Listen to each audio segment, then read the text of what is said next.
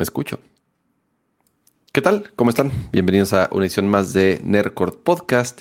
Este jueves 8 de febrero del año 2024, empezando a las 9.45 de la noche. Ahorita saludamos a todos los que nos están acompañando, como en cada emisión. Muchísimas gracias a los que nos ven en vivo. Muchísimas gracias a varios eh, Hoy es 8 de febrero, por cierto. ¿Cuál es 8 de febrero? ¿Eso dije? ¿No dije 8 de febrero? ¿Qué dije? Creo que dijimos 2 ah. de febrero. Pero sí. No, yo sí dije 8 de febrero. ¿Cómo crees? Ah, yo le puse de título 2 de febrero. Ja, ja todo estúpido. Ah. Le puse en el en Instagram, le puse 2 de febrero. Todo tonto. Pero bueno, el punto es que estamos en vivo el día hoy, 8 de febrero. Así es, así es. Eh, ahorita pasamos a saludar al chat, como les decía porque veo a varios ahí con su nombre y con su insignia de colores, porque como ustedes saben, este es un podcast que, en el cual se pueden suscribir y apoyar con una suscripción. Ya saben que es la manera más fácil y directa con la que ustedes pueden apoyar este proyecto. Como saben, tenemos tres diferentes niveles que se pueden adoptar a cualquier economía entonces, si ustedes tienen la posibilidad, si no afecta sus bolsillos, si, no están dejando de comprar los pañales o, la leche o la comida de sus mascotas para apoyar a Nerdcore, entonces eh, adelante. Sí, de eh, preferencia sigan vivos para que más adelante puedan seguir apoyando más a Nerdcore. esa es la tirada. Exactamente. sonamos, sonamos a político gringo que dijo de, ay, sigan vivo hasta después de la elección, ya después hagan lo que quieran. Pero bueno, no me meteré en eh, temas políticos. Pregunta, pregunta ahí Oscar, dice, señor Ramsa, ¿está usted ahorita en Santa Fe en una Jack? No, no, afortunadamente estoy muy lejos de Santa Fe. Y desde que no, desde que no vivo la vida de agencia y no tengo que ir a ver clientes a Santa Fe, eh, agradezco de verdad no tener que ir hasta allá a veces voy de pronto, sobre todo cuando quiero ir al Apple Store. Voy a voy ahí a Santa Fe, pero bueno, un fin de semana. No vas a la Tranquilo. Eh, fíjate que a veces voy a la de Antara y a veces voy a la de Santa Fe. como que extraño. Como que le campechaneo. para ser parejo con todas las propiedades ah, Apple de la eh, ciudad. Ajá, ah, es lo que te iba a decir. Aparte, como si fuera cada rato, ¿no? iré, no sé, dos veces, tres veces al año a una Apple Store. Entonces, no, no, no ando, no ando allá en Santa Fe y como digo, por suerte, ya no tengo que ir para allá porque lo peor que me podía pasar era tener juntas o citas o ir a ver clientes a Santa Fe y chutarme dos horas de camino. No, no, no, no, no, no. Estamos bien así, pero muchas gracias. Estamos bien así. Cuando trabajaba con, cuando trabajaba con Televisa, con Editorial Televisa, y este, digo, estaba chido ir allá y porque era cuando veía a Karki y compañía en la época de, de EGM, perdón, sí, de, de, EGM y después de, y de la revista de Xbox y todo eso que hicieron. Digo, estaba chido porque por lo menos iba ahí a, a saludar, pero fuera de eso, no, no, no era. No te aportaba mucho en tu vida. No, no me, no, no, no, no, no. Digo, pobre, la verdad, pobre de la gente que sí se tiene que chutar dos horas, hora y media eh, de ida y otra hora y media o más tiempo de regreso diario, diario. Ahí es cuando. Pero mira, como dice el chat, Tramsa, ya te vas a poder ir hasta en cablebús ojalá, ojalá, pero no es cablebús, es el pinche, el, el no es teleférico, es como un monorriel, ¿no? Es, un, monorriel. ¿Es un cablebús? No, Pato, cablebús es el que va colgado en el cable, ¿no? Según es un tren. Es como un tren. No, no, no, Pato, va en un, va en un riel, es como un tren suburbano, es como un, es como un metro que va por arriba. Ahí están las pinches vías no lo sé, Eric. Mm, eh, al menos en el chat están diciendo cablebús, pero soy el menos indicado, soy el más chican y gentrificado de la ciudad para saber. Pero. Es cablebús. A ver, ya, a ver, a ver, a ver. Si es un teleférico, no tengo idea de lo que están hablando. Yo sé de una cosa. Yo sé que se está ampliando, se está construyendo una vía no sé si llamarle ferroviaria o de tren o de metro, como carajos, porque sé que va, va a haber una especie de tren que va de observatorio, que es una de las estaciones o por lo menos de los puntos eh, de la ciudad que tiene un acceso relativamente cercano hacia Santa Fe.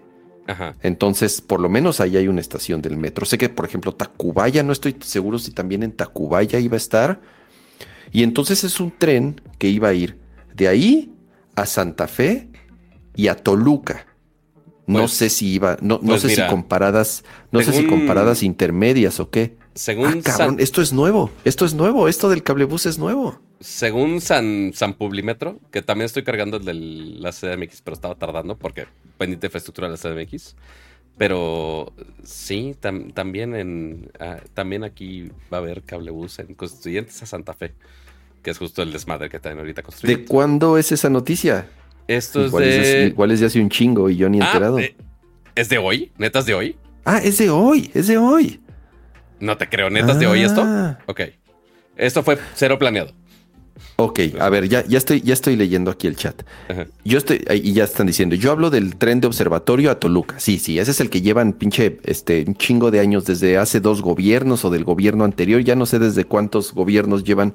No, creo que empezó Peña Nieto a construirlo van muy lento, no, no lo van a terminar en este gobierno, me queda claro, quién sabe si en el que sigue van muy lento, pero ya pueden ver, ya pueden ver el, tren cómo va, y ese es el que ya tienen muchos años construyendo. Este es nuevo, por lo que veo.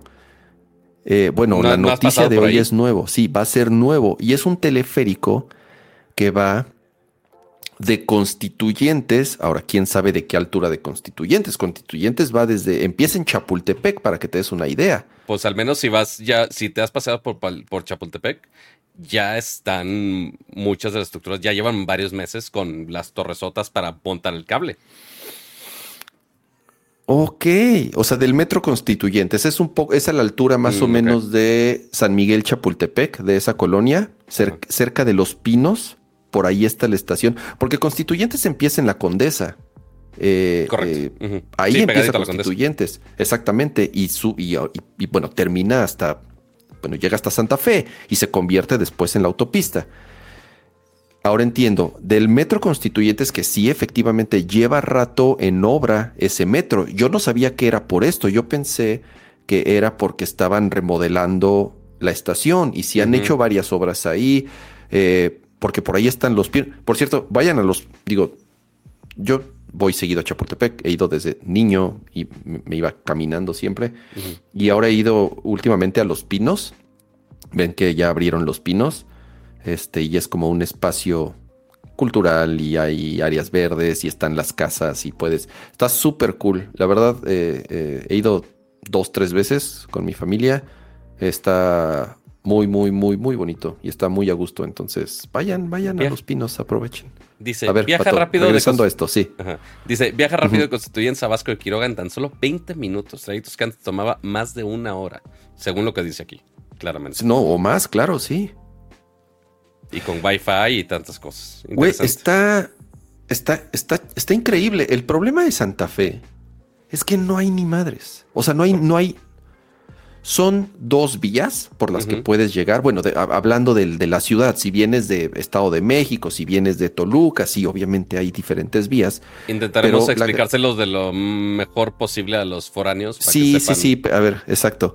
Y entonces eh, es un, es, digo, para los que no sean de la Ciudad de México o de otros países, porque ellos que nos escuchan de en otros países, Santa Fe es una zona en la Ciudad de México al poniente que se, en, donde se concentran la gran mayoría de oficinas y corporativos en... Te iba a decir de, la Ciudad de México, pero pues prácticamente del país. O sea, es un... Es un es, o inclusive de Latinoamérica algunas veces. O de América Latina, no lo sé. Y el tema es que imagínense las miles o millones de personas que trabajan en esa zona. Es muy complicado de llegar. No hay metro. Ese es el principal problema. No hay metro y el metro es el principal sistema de transporte de la Ciudad de México. Es una línea muy grande. O sea, para los muy, muy, muy grande. Para que se den una idea, los que, los que están viendo ahí en el stream, todo esto, lo que está como dentro del circuito interior, es esto que estoy señalando. Todo aquí está el Monumento a la Revolución, para que los uh está, toda esta parte, más o menos es como la Ciudad de México habitable, este, que uno no considera Mordor. Pero después tienes que agarrar toda, bueno, por blanco, eh, bueno, por ahí. Pero todo esto más o menos se considera la Ciudad de México decente. Pero después te tienes que ir todo ese trayecto hasta acá, hasta acá, donde aquí ya están todos los malditos corporativos de la vida. Entonces aquí está una plaza y aquí toda esta línea está llena de todos los corporativos más grandes de Latinoamérica. Están desde Ford, Huawei, Microsoft. Eh, muchísimas empresas están por, esta zona. Pero justamente llegar. Y todo este trayecto es de subida, aparte. Entonces no sé, así de, ay, vete en bici fácil. No, no está fácil en bici.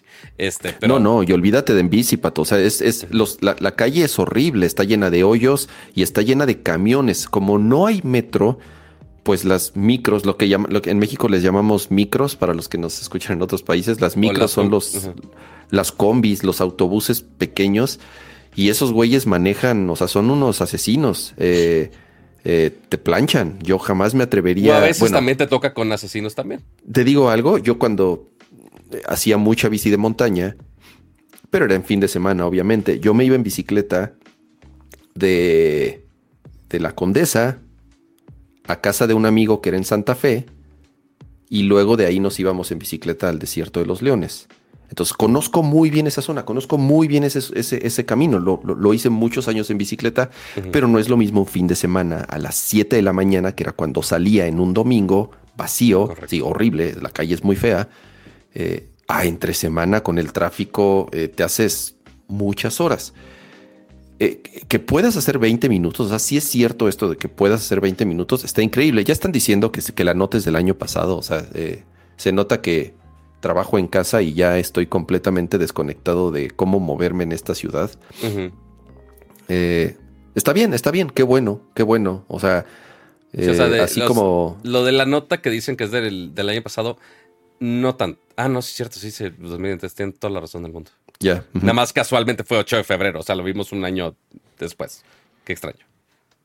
Pero bueno. Sí, bien, muy bien. O sea, todo el tema que tenga que ver con movilidad, con eh, facilitarle y, la vida a las personas que tienen que moverse en esta caótica ciudad, sobre todo a una zona en donde es muy complicado y te puedes echar, de verdad, dos horas o más en trayecto de ida y otras dos o tres de regreso. O sea, prácticamente este, una quinta parte, una cuarta parte de tu día en, metido, metido en un, en un carro. Eh, o, en, o peor aún, en un taxi o en una micro, ahí este, jugándote la vida entre choques o asaltos. Está. Eh, porque además asaltan todo el tiempo, Pato. Ahí en Constituyentes, porque ah, los autos están detenidos, es una de las zonas en donde más asaltos hay todos los días a los coches que están atrapados. Entonces los pinches malandros de las colonias que están por ahí. Aledañas ahí. Salen, roban y pues se meten ahí a sus... A, sus, eh, eh, a las madrigueras, como podría decir uno. Ah, exactamente. Es una zona complicada. Eh, yo conozco varios. Digo, a mí afortunadamente nunca me tocó. Pero tengo varios conocidos que pues trabajaban en Santa Fe o trabajan en Santa Fe y pues les tocó, les tocó a ellos que los, que los asaltaran ahí en, en, Avenida Constituyentes, ¿no? Entonces ahora van a saltar a las alturas, los chingones que van a traer paracaídas, pato. O, no, bueno. van, a, van a robar y se van a aventar en bungee o en paracaídas ahí. Un poquito complicada, pero digamos que sí, digamos que se puede. Pero bueno. Ah, mira, de que se de que se de que encuentran formas de robar en las alturas, te apuesto que lo van a hacer. Yo, ah, yo no sé, sé que hay un cable. La otra vez tuve que ir a no sé dónde, no me acuerdo. Y hay una zona en la ciudad, como al norte, en donde hay un teleférico. Ok. Nunca lo había visto. Eh, no sé, pregunten en el chat si alguien lo ha usado. ¿Asaltan en el teleférico?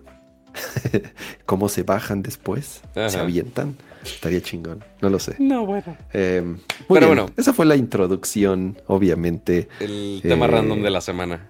Tema random de la semana, pero un poco sí tecnológico. Eh, eh, siempre les he dicho que me encanta este tema de urbanismo, eh, planeación en las ciudades, cómo podemos y más mejorar. Cuando, y más cuando en esta discusión, Kama cada vez se está acercando al, al ser fan de no ir a la oficina, cuando hace algunos años pudieron haber escuchado de yo quiero irme a la oficina todos los días. No es cierto, Pato, eso es mentira. Estás poniendo palabras en mi boca que no dije nunca. Necesitamos a alguien en el chat que busque ese clip, porque puedes, puede existir en varias ocasiones. Pero bueno.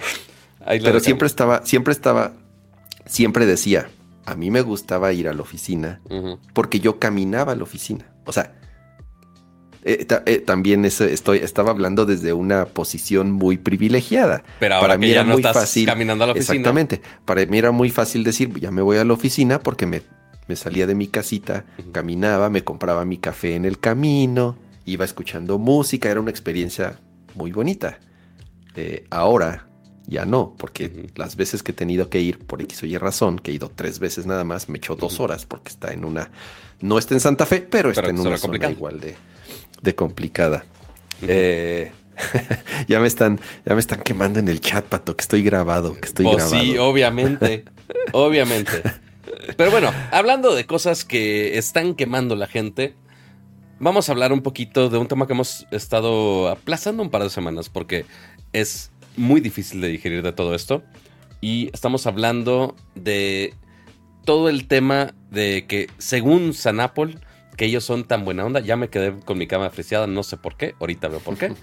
Este, pero que según Sanapol fueron tan buena onda que eh, abrieron sus puertas para que en, en, la Unión Europea pudieran este, abrir a más aplicaciones y más tiendas de aplicaciones, ¿no?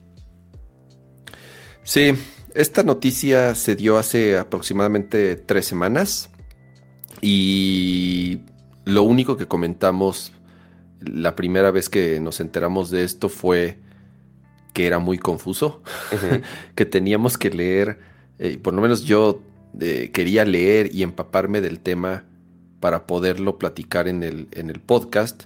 Y les digo algo, dos semanas, casi tres semanas después, sigue habiendo bastante confusión.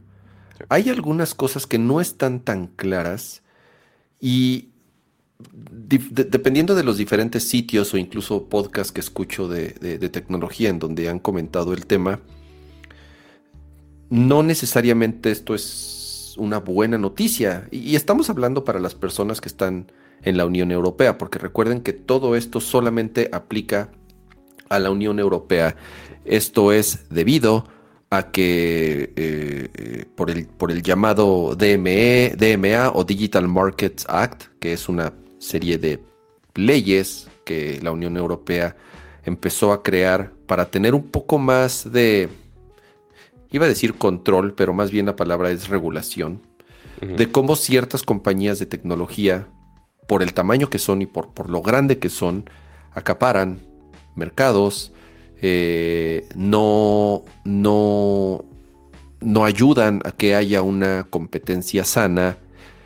Y tal vez la parte que no me encanta de esto es que ellos de pronto, o por lo menos la Unión Europea, muchas veces, o la gran mayoría de las veces, empujan estas leyes diciendo que es en beneficio de los usuarios.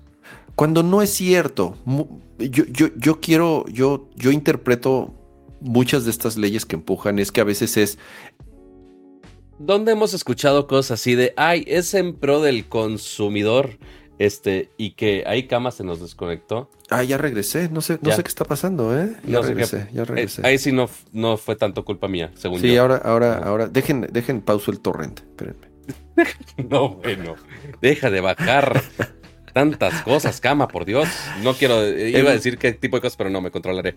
Pero Don, te iba a decir, ahora yo me frisé. ¿Qué está pasando hoy con mis cámaras?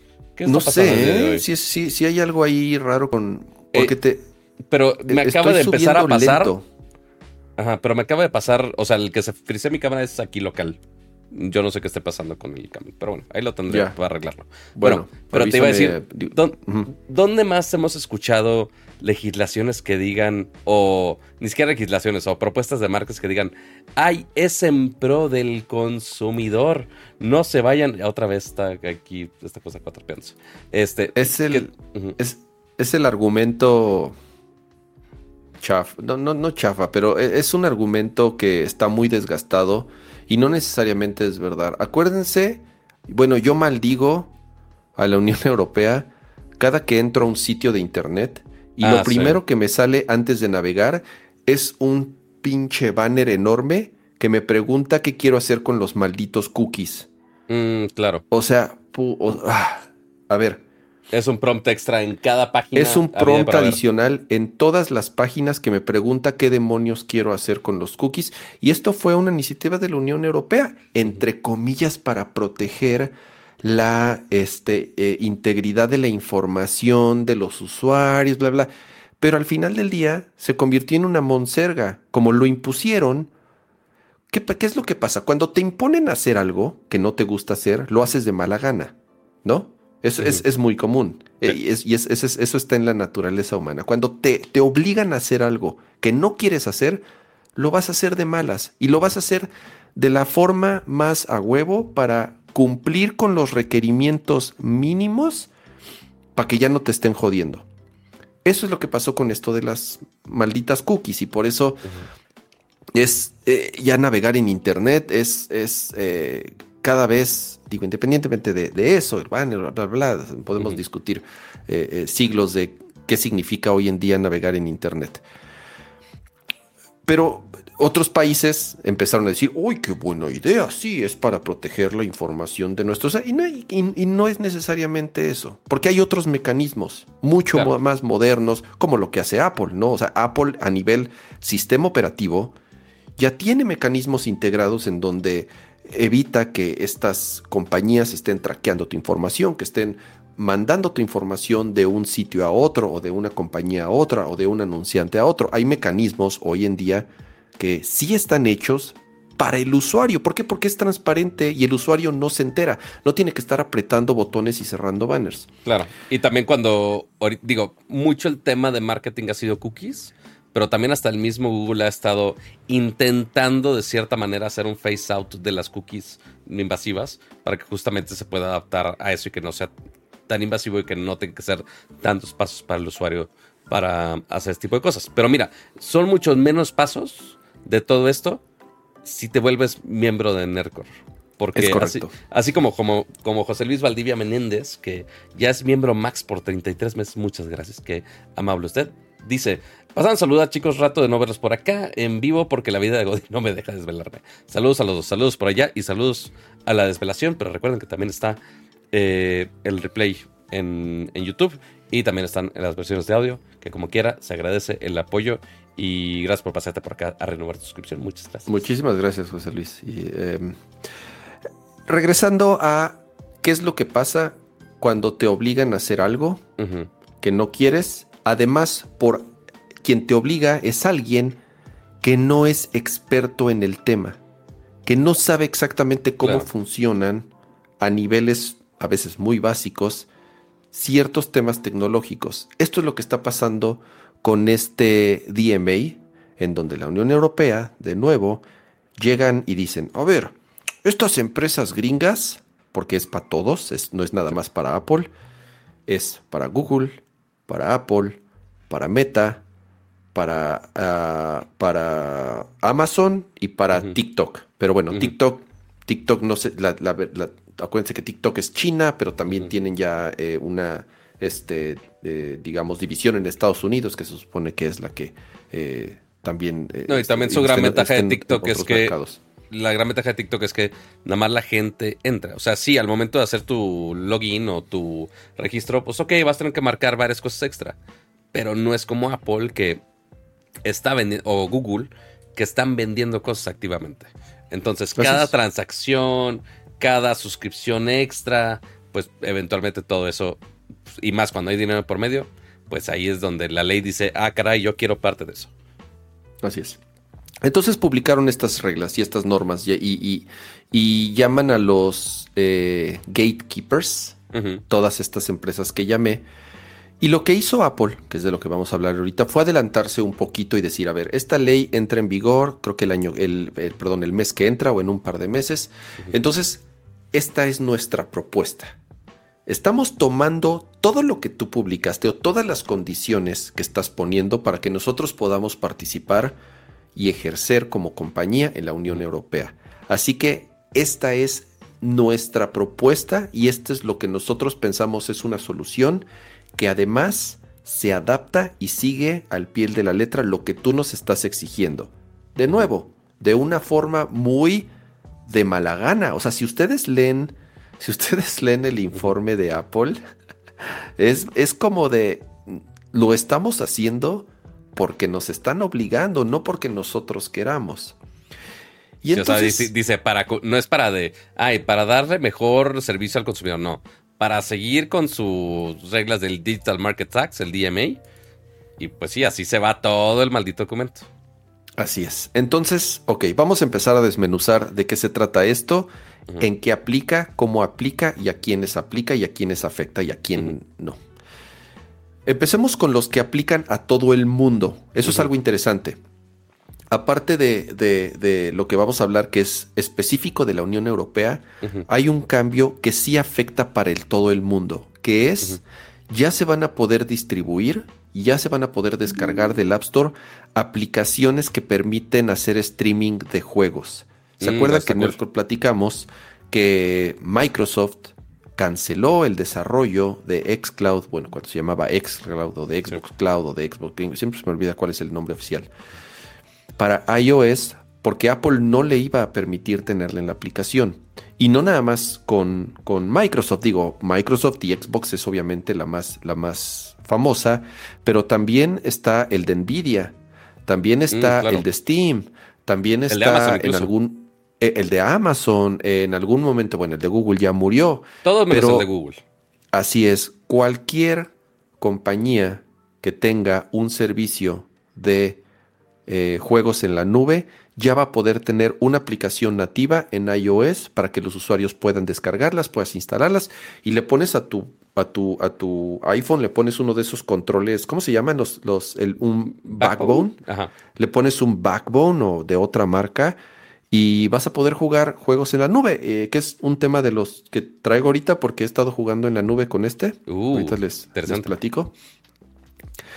Eh, eso, es, eso es bueno, eso está bien. Eso tal vez fue como un eh, granito adicional que dijo Apple, a ver, vamos a darles esto para que, para que no estén chingando tanto, ¿no? Para que vean que, para que vean que también estamos poniendo de nuestra parte. Cosas extra Eso es un cambio Así es, eso es un cambio que es para todo el mundo, lo cual es bueno. Ahora, enfoquémonos en la Unión Europea. lo, lo, primero que hay que entender en todas estas eh, eh, opciones para las empresas o, compañías en la, Unión Europea que quieran distribuir su aplicación es que es opcional.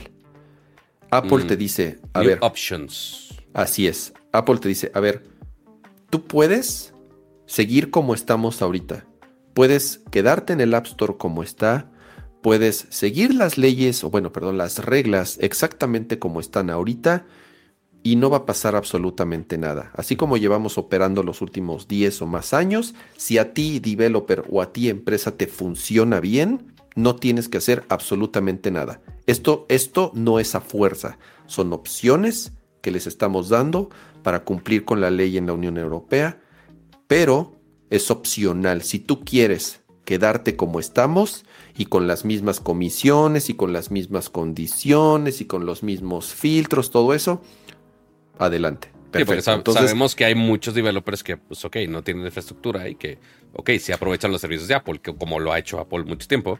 Y hay muy pocos que tienen la infraestructura para, ay, vamos a hacer nuestra nueva tienda para distribuir nuestro maldito juego, Cof Cof Epic Games.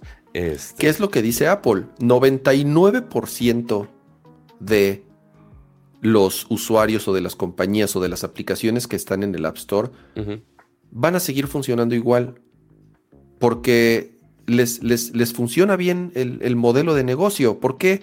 porque no tienen que pagar servidores, no tienen que pagar, o sea, estar viendo métodos diferentes de cobro, por ejemplo, de contabilidad, de hacer reembolsos. Eso es algo bien complicado, porque si tú te vuelves dueño de la transacción y tú te vuelves dueño de ese, bueno, dueño entre comillas, de esa cuenta o de ese cliente, entonces tú ya eres responsable de cobrarle, de hacerle devoluciones en el caso, de responder en eh, eh, feedback de manera directa y no a través del App Store. y entonces ya son problemas que muchas compañías o incluso developers que son una o dos personas dicen, ¿saben qué? Yo no quiero esos problemas. Yo ni tengo la infraestructura, ni tengo el tiempo, ni me interesa. Entonces yo funciono bien, sí, Apple me quita el 15%, porque acuérdense que para empresas que facturan menos de un millón de dólares es nada más el 15%, no es el 30%. Acuérdense que Apple en los últimos años sí ha ajustado esos porcentajes que antes eran fijos del 30%, pero ya tiene varios años que se han ido ajustando, que son más bajos para ciertos developers o que tienen condiciones especiales y son recurrentes en temas de suscripciones, te bajan el porcentaje. Entonces, hasta eso, Apple ha sido un poco más flexible. No estoy diciendo que son este, ya hermanas de la caridad, no, no, o sea, siguen haciendo dinero y siguen haciendo mucho dinero por cobrar estas comisiones, pero la gran mayoría de los developers les funciona perfectamente este modelo. ¿Qué, ¿A quién no le funciona este modelo? Según Apple, al 1%. ¿Quién es este 1%, Pato? Es, es muy fácil deducirlo. Spotify, Netflix, eh, eh, Meta, eh, Amazon. el, 1% de todo Silicon Valley. Pues. Google, así es. aplicaciones de streaming que no son, o sea, todas las aplicaciones de streaming como este Hulu o este, los que tienen millones de clientes y son empresas que facturan millones de dólares y que no le quieren dar un porcentaje a Apple porque ellos dicen, a ver, yo sí tengo la infraestructura para tener un equipo de desarrolladores y de soporte y de contadores y yo tengo deals con, eh, eh, con una institución bancaria que me da tarifas preferenciales por uso de tarjetas y de procesar pagos, pero es como dice, como dice, eh, como dice es, es, menos, es el 1% menos del 1%, menos del 1%. de quienes realmente quieren esto. Y entonces ahí es donde dices otra vez, a ver, ¿a los usuarios les importa esto? Al contrario, si yo me pongo del lado del usuario que soy y hablo de la experiencia que he tenido comprando aplicaciones en el App Store, para mí es extraordinaria. ¿Por qué? Porque ya está mi tarjeta. Sé que está segura, sé que no la tiene nadie más. Segundo, sé que si tengo algún problema, y me ha pasado varias veces, que no me gusta o me cobraron una suscripción que no quería o accidentalmente se me olvidó cancelar una suscripción o me ha pasado también que mi hijo o mi esposa, o sea, que mi hijo quiere algo y mi esposa no se fija bien y lo compra y de pronto a mí me llega la notificación así de, ay cabrón, oye, Jess, me cobraron 700 pesos de unos pinches, este, eh, de un, de tarjetas de Roblox o lo que sea y me dice, ay, la cagué, no era así. Bueno, la ventaja, Pato, es que puedes cancelarlo y te regresan el dinero. Y, y, si es una suscripción, la cancelan y te regresan el dinero. Bueno, o sea, y no, te hacen preguntas. Es todo automático. Y es muy fácil meterte porque te metes a tu cuenta de Apple y tú puedes ver todas las suscripciones activas que tienes, todas las aplicaciones a las que les estás pagando o se va a renovar en algún momento. Y para el usuario o por lo menos en mi opinión, así funciona en iOS. Supongo que en Android funciona igual si utilizas la Play Store y todo lo haces a través de la Play Store. Es muy fácil administrar eso, es muy fácil cancelarlas, es muy fácil saber dónde pagas, es muy fácil. Como usuario, regresando, es lo mejor que puede pasar. Como empresa, a lo mejor no, porque como empresa a ti te interesa tal vez, tú siendo Google o tú siendo Amazon, A ti te interesa tener los datos del, usuario, te interesa tener su correo para que lo spames, te interesa tener sus datos, sus tarjetas para o, o el simple hecho que puedas tener otra forma de pago aparte para que no les tengas que subir el 30%, porque a esas empresas ya les subes el 30% de, de los costos, porque no entran entre esta política de los developers. Y, ok, en vez de que Netflix diga, oye, bajamos un buen de usuarios porque se les hizo muy caro. Ok, más bien hago el servicio más asequible poniendo un método de pago aparte y ya puedes mantener más usuarios. O sea, obviamente a todos esos servicios que sea suscripción o Fortnite que es por microtransacciones, dejar el 30% en la mesa por justamente la facilidad de esto, pues sí les duele bastante cuando dicen, ay, cuando yo puedo estar haciendo esa transacción. Exactamente. Entonces, aquí el, el, tema no es de nuevo, no es el usuario, es otra vez la compañía multibillonaria que no quiere darle dinero a Apple porque cree que no tiene dinero, no tiene derecho Apple a cobrarles un peso a pesar de estar utilizando su infraestructura, sus herramientas de desarrollo, sus servidores, los developers que hacen actualizaciones a iOS, bla, bla. Ok, eh, eh, ese es un tema también interesante que, que yo creo que ahorita eh, también podemos detallar. Entonces, a ver, tú eres una empresa, vamos, ya hablamos del 99% que seguramente se van a quedar igual y que no van a hacer ningún cambio y que no vale la pena. Vamos a hablar de aquellas que sí. Tú eres Epic. Vamos a hablar de Epic y de Spotify y de Amazon porque esas son las que están interesadas en esto. Tú eres Epic. Ajá.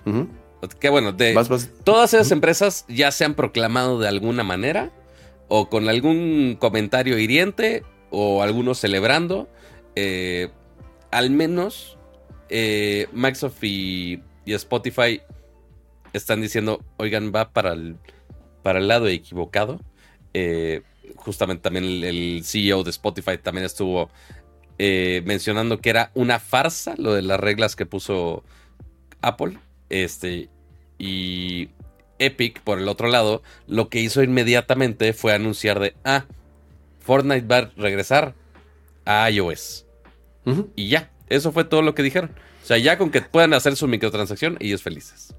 Porque hace sentido para Epic. ¿Por qué? Porque Epic lo primero que va a hacer es crear la Epic Store para iOS. Entonces, hablemos de esos que sí tienen la posibilidad de salirse del App Store. Y es salirse entre comillas porque de todas formas, número uno, digamos que tú eres una compañía que tiene los recursos y la capacidad de crear un App Store.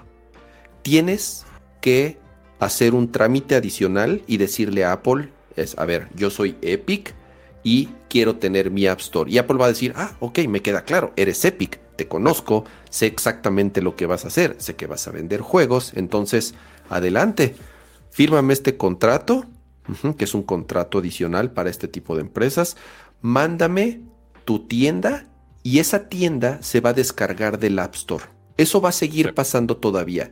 O sea, el famoso side loading, que es lo que sucede en Android, como, tal no va como tal no va a pasar en, en, iOS. No. Y el argumento es, y la misma Unión Europea, las mismas leyes dicen que por integridad de la plataforma y por la seguridad de los usuarios y por cómo está construido el ecosistema de Apple, Apple va a seguir siendo responsable de cuidar la integridad de esas aplicaciones y de escanearlas, mm, que no contengan malware, que no contengan código utilizando APIs privadas, que no contengan eh, cosas turbias.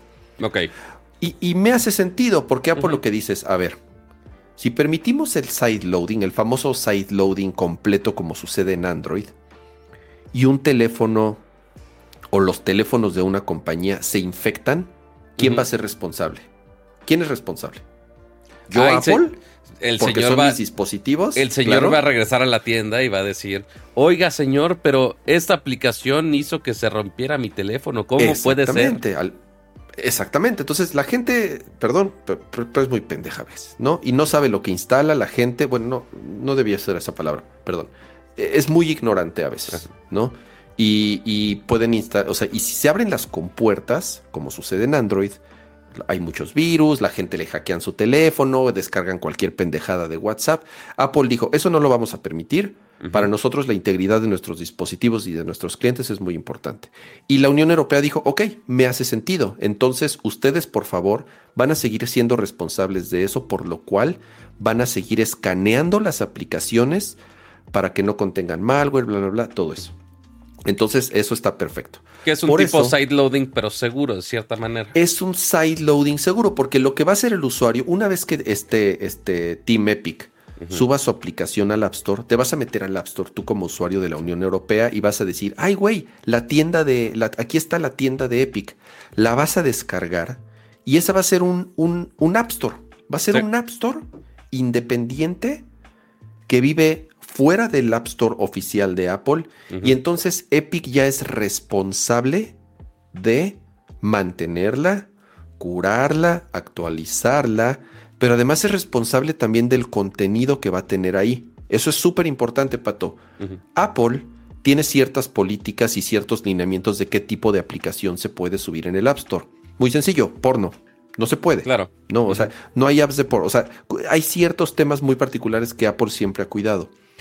Y bajo esta nueva ley, Apple ya no puede hacer eso para las mm, aplicaciones de las tiendas externas. Lo único que Apple va a decir es, esta aplicación es segura. O sea, no tiene malware, no tiene, no tiene APIs privadas. Pero ¿El ¿Qué tipo de contenidos no puedes el qué tipo de contenido? Si Epic Game Store permite emuladores, cosa que Apple no permite. Si permite clientes de torrent, que Apple no permite, pornografía o juegos hentai o lo que sea. O sea, todas esas cosas que Apple no permite, pero la tienda de Epic lo permite, Apple no puede hacer nada.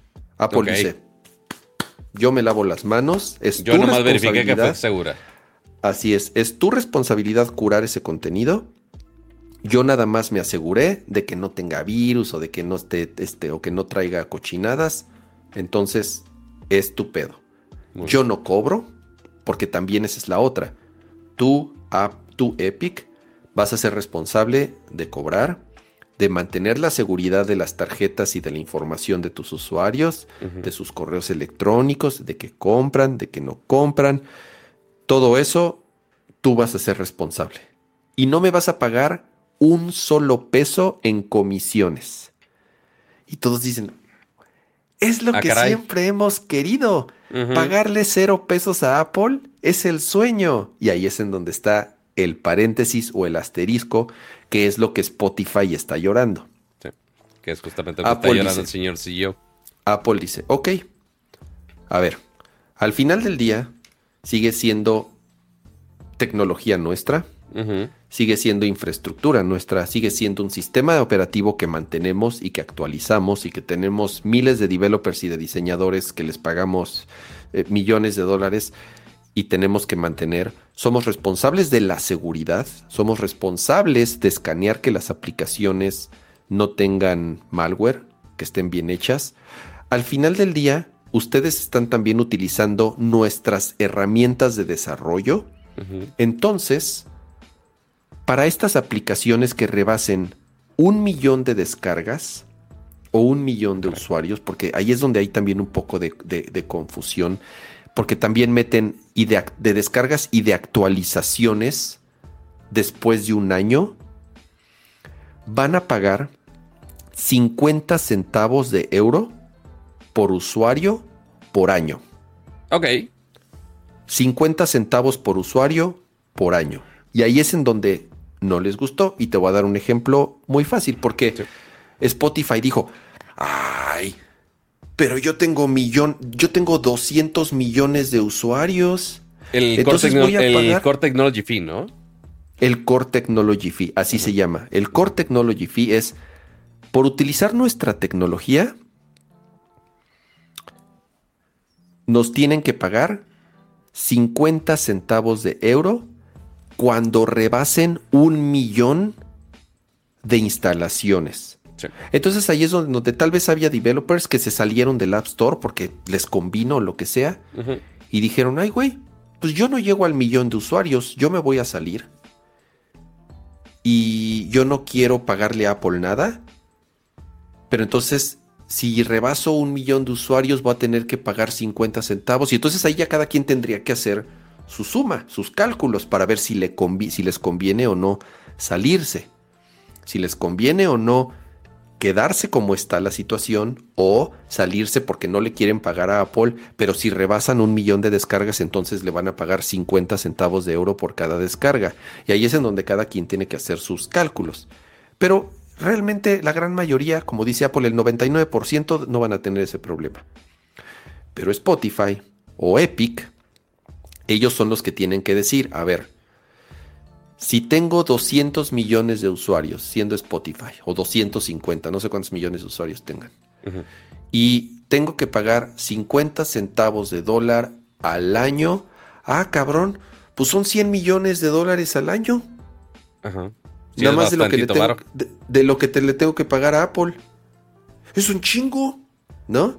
Sí, solo y entonces ahí Y entonces ahí uno dice, a ver, a ver, a ver. Eres Spotify. No, no le estás sacando 50 centavos a cada usuario de a cada usuario de ganancia. O sea, ¿cuánto, ¿cuánto le estás ganando a cada usuario?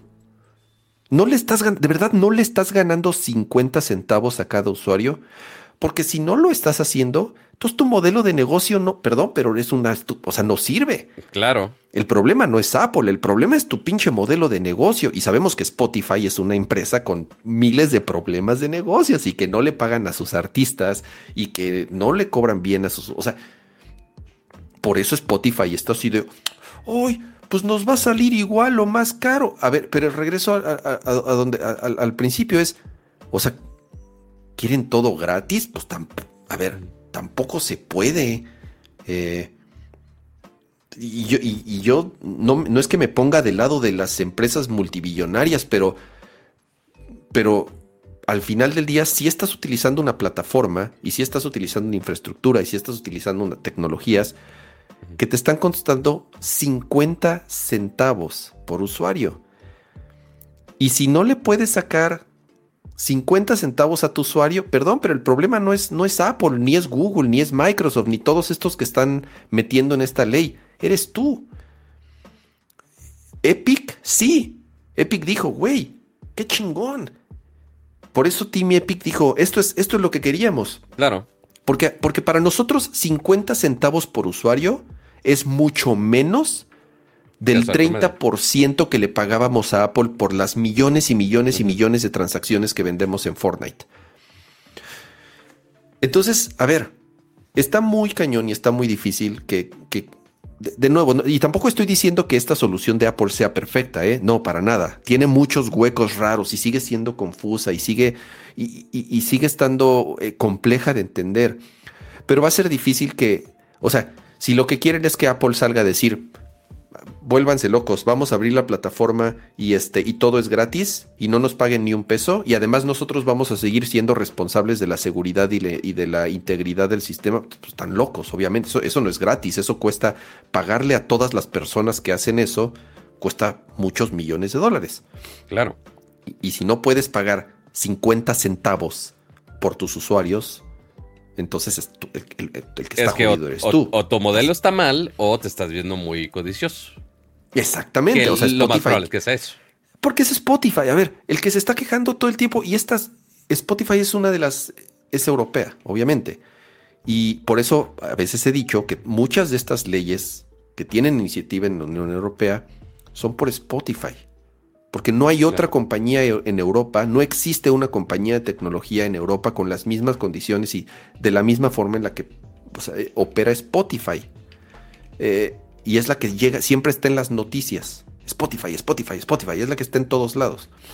Eh, yo pienso que es un buen primer paso, ya como para ir concluyendo con este tema. Es un buen primer paso que seguramente va a haber ahí alguna negociación, porque esta es la propuesta de Apple. La Unión Europea tiene que analizarlo y decidir si cumple o no con, con, las condiciones. Y entonces los mismos usuarios, Pato, de nuevo, son los usuarios los que después van a decir, ¿saben qué? lidiar con tiendas eh, externas, lidiar con diferentes modelos de suscripción, lidiar con cómo tengo mis tarjetas organizadas, es una estupidez, es una mierda, no me parece, no me gusta y entonces pues van a levantar la mano y entonces otra vez la Unión Europea va a tener que replantear algunas de las condiciones. Este es apenas el primer paso. Va a ser interesante porque ya es en un mes, un mes y medio cuando sale el update. Esto es a partir ya del, del iOS 17.4. Si es 17.4, así es.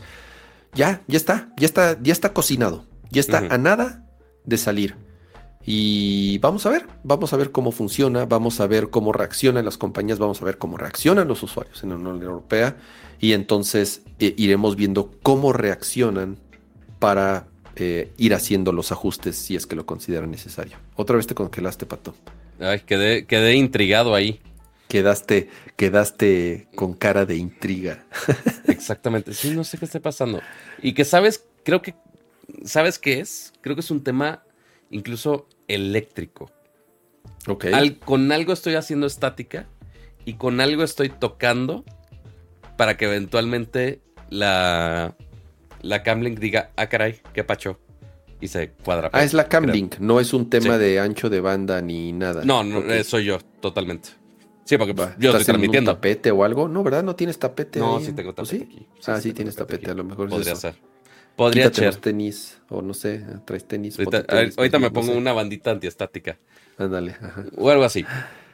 Pero Espero, espero, espero hayan entendido, espero haya sido claro con, con, con esta explicación. Eh, traté de hacerlo lo más Mira, no sé simple posible. Pero esa, esa explicación versus todo esto, creo que es bastante más útil, creo yo. O sea, esa gráfica, qué padre, pero no tanto tan a profundidad como lo explicó mi estimado canal. ¿Qué onda con el chat, Pato? Es que apenas estoy volteando a ver el chat y, de pronto me perdí. ¿Qué está pasando? Le voy a poner aquí timeout a esta pobre personita que anda esparciendo fake news. Este, ok, ah, son fake news. Anda diciendo, no, es que eh, es confirmado que Xbox ya dejó de producir consolas. Es como de, y lo puso. A ver, y que, lo, es un y Que lo, y que lo puso Level Up y ya está en todos lados. Así yo, buscando. estás hablando, Level Up, checando últimas notas. Porque dijo, hace dos horas. Hace dos horas, nada de eso. Ok, busco producción Xbox, últimas horas. Nada de eso. Hay dos fuentes en dos foros bizarrísimos que no dicen nada al respecto. Es uno de los temas que traemos. Es uno de los temas que traemos. Eh, de, lo de Xbox y del anuncio que darán la próxima semana. No son más que rumores, pero sí, yo creo que. Yo creo que, yo creo que este estaba. Digo, gracias, gracias al amigo por, por querer traer noticiones de último momento, pero hay que ser un poco más cuidadosos en cómo este y aparte tampoco información y aparte desinformación y aparte tampoco al nivel de spam es como de ok ya lo vi el que lo hayas dicho no significa que lo, vamos a poner a fuerza. Este, y aparte, cuando no está la información correcta. Y si Xbox hiciera algo así, lo veríamos de fuentes bastante más fidedignas y sí lo veríamos en todos lados decentes, no en un malito como dice Como dice DKX, que acaban de facto, a ver, de Microsoft, la división de gaming es la segunda después de Cloud, después de Azure, es la segunda división que más dinero metió a Microsoft. Entonces, así que digas, así, porque, porque también los rumores así están de eh, eh, Xbox en crisis y... No, a ver, es el segundo ingreso más importante de Microsoft después de Azure. Entonces, tampoco, eh, tampoco. ah, es la tercera, perdón. Creo que es Azure la primera, no sé qué es la segunda. Office, ha de ser 365, ha de ser la segunda y la tercera creo que es gaming. Algo así estaba la, el, reporte que dieron apenas esta semana. Pero bueno, al menos se ve que tiene un poquito ya más de forma gaming dentro de Microsoft. Antes, algunos años sí decíamos, ah, está perdiendo dinero Microsoft a la bestia. Y por más que no han sacado tantos juegos, pues mira, en cuanto a servicio ha funcionado bien. Pero hablando de gente que anda medio descarriada, eh, y principalmente temas de branding y temas de naming que les encanta les encanta deshacer todo a cada maldito minuto y me estresa mucho. Y estamos hablando justamente de nuestro queridísimo, llamadísimo ChatGPT, pero que no es ChatGPT, o sea, Bard. O sea, la inteligencia artificial de Google, que seguramente ya lo habíamos hablado algún show anterior. Primero estaba Bard, que es el asistente como común y corriente que podemos nosotros entrar, hablamos y te responde, muy similar a ChatGPT. Después lanzaron una actualización de su modelo de inteligencia artificial súper sofisticado. Todos ya tenía que actualizar el tema, perdón. Entonces, pusieron este nuevo esquema de Gemini, como lo llaman. Ya está Gemini el portátil, está el Pro y está el Ultra. Ya muy parecido a ChatGPT 4.0, que ya lleva las experiencias de inteligencia artificial y procesamiento bastante más sofisticadas. Pero pues ahora tenías dos cosas, no era era Bard y era Gemini al mismo tiempo. Entonces la gente decía, "Oye, pero pues entonces ¿cuál es cuál? Eh, ¿Bard funciona con Gemini o Gemini funciona con Bard? ¿O qué hacemos? ¿O qué está pasando?" Era un tema. Y Google siempre se complica con los temas, la verdad. Con, digo, con, con los, los, con los nombres, con, con los nombres servicios que aparecen y desaparecen y los combinan y luego los separan y luego los mezclan y luego están Les en Pixel encanta. pero no están en otro y están aquí pero no están allá. Les encanta. O sea, amo Google con toda la locura y con mi ser. Pero, ah, cómo la riegan en este tipo de cosas. Muy, muy, muy cabrón. Este, y este branding de Google con degradado, que ni es oficial el branding, pero bueno, fine. Yo viendo ya marketing assets que ni debería Sí. estar analizando. Pero bueno, el punto es que antes tú entrabas a bard.google.com y tenías acceso a este servicio de chat. Pero ahora ya te va a auto redirigir a esto, esta nueva experiencia que es Gemini. Entonces, gemini.google.com es el nuevo destino para que hagas todas estas peticiones. Básicamente igual. Lo que sí es que ya le agregaron algunos poderes mágicos este, que no tenían antes. Pero también algunos este, poderes mágicos que también te van a cobrar. Porque claramente quieren cobrar por muy similar a ChatGPT. Quieren eventualmente cobrar por las eh, soluciones más sofisticadas. Entonces, Oye, A Pato, a ver, perdón Ajá. que te interrumpa, porque ahorita que busqué la Gemini, ¿qué es DeepMind? Entonces, Ay, ni, ni sé cómo explicártelo. Es como. Re- realmente no sé cómo explicártelo. Según yo. DeepMind es como el engine. según yo es el engine. Según yo. Ok.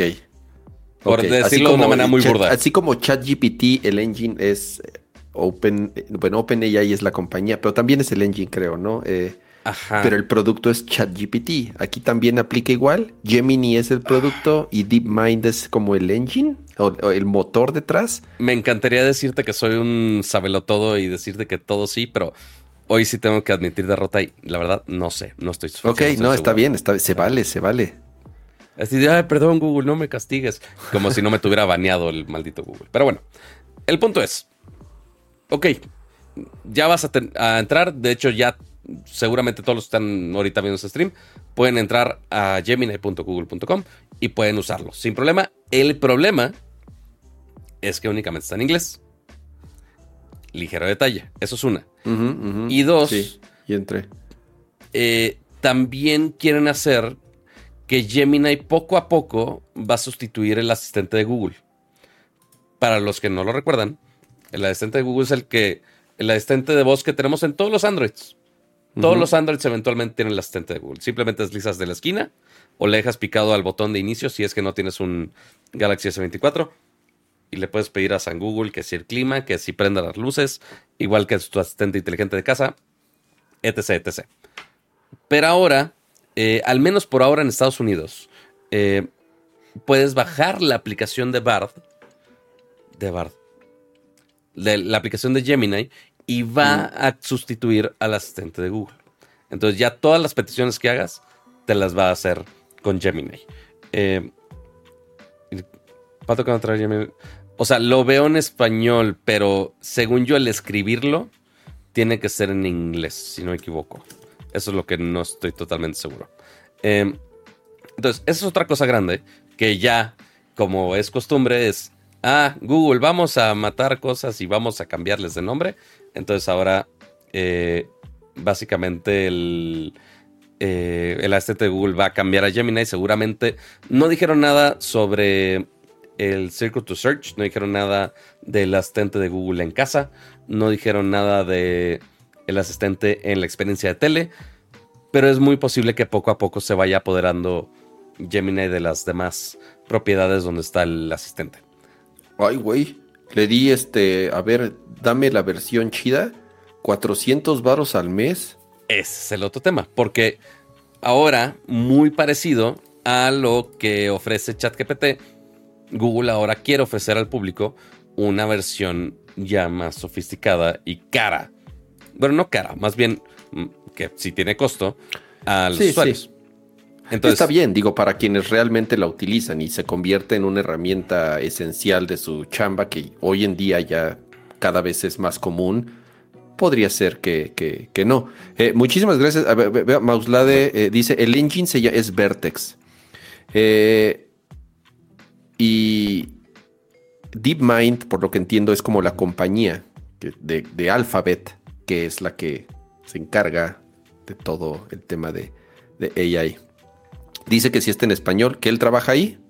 ¿Ok? Eh, supongo que le creemos. Pues, pues ahí nos vamos otra vez con las fake news. Al menos. No, no, no. muchas funcionalidades me dijeron yo sé que, nos ven gente que trabaja en Google y en Apple. No, sí, me consta. Yo sé que hay varios aquí. Pero también hay muchas cosas que sí están muy limitadas por región. También. Y también depende si está dog fooding o no está dog fooding, qué versión tenga, si es pagada, si no es pagada, etc. Pero bueno. Entonces, ahora adicional, esto se va a agregar a las opciones de Google One. Para los que no conocen, muy parecido a lo que tiene. ¿Cómo se llama el de Apple? Que juntas varias suscripciones. Eh, ¿Es Apple One? También, ¿no? Es Apple. Sí, Apple One. Creo que sí. Entonces, Google tiene el mismo. Google One. Con Drive, con fotos, etc. etc. Eh, Gmail, lo que quieras. Eh, y Google ahora lo que está agregando es adicional al paquete que tiene el paquete premium, que es de 2 terabytes. Ahora le agregaron un paquete premium con AI. Entonces, eso va a costar nada más y nada menos que, según yo aquí tengo el precio en dólares, dame dos segundos, ahorita si rascamos en mi Twitter, aquí está. Pero a ver, yo, yo pago Google One, Pato, yo tengo, yo pago una membresía de Google One. Ya tengo el, pero no, no tengo el Gemini chido. No, porque tienes que pagar más. Porque la ah, versión. Perros. La versión de 2 terabytes, que es la justo la que yo tengo también, 169 pesos al mes.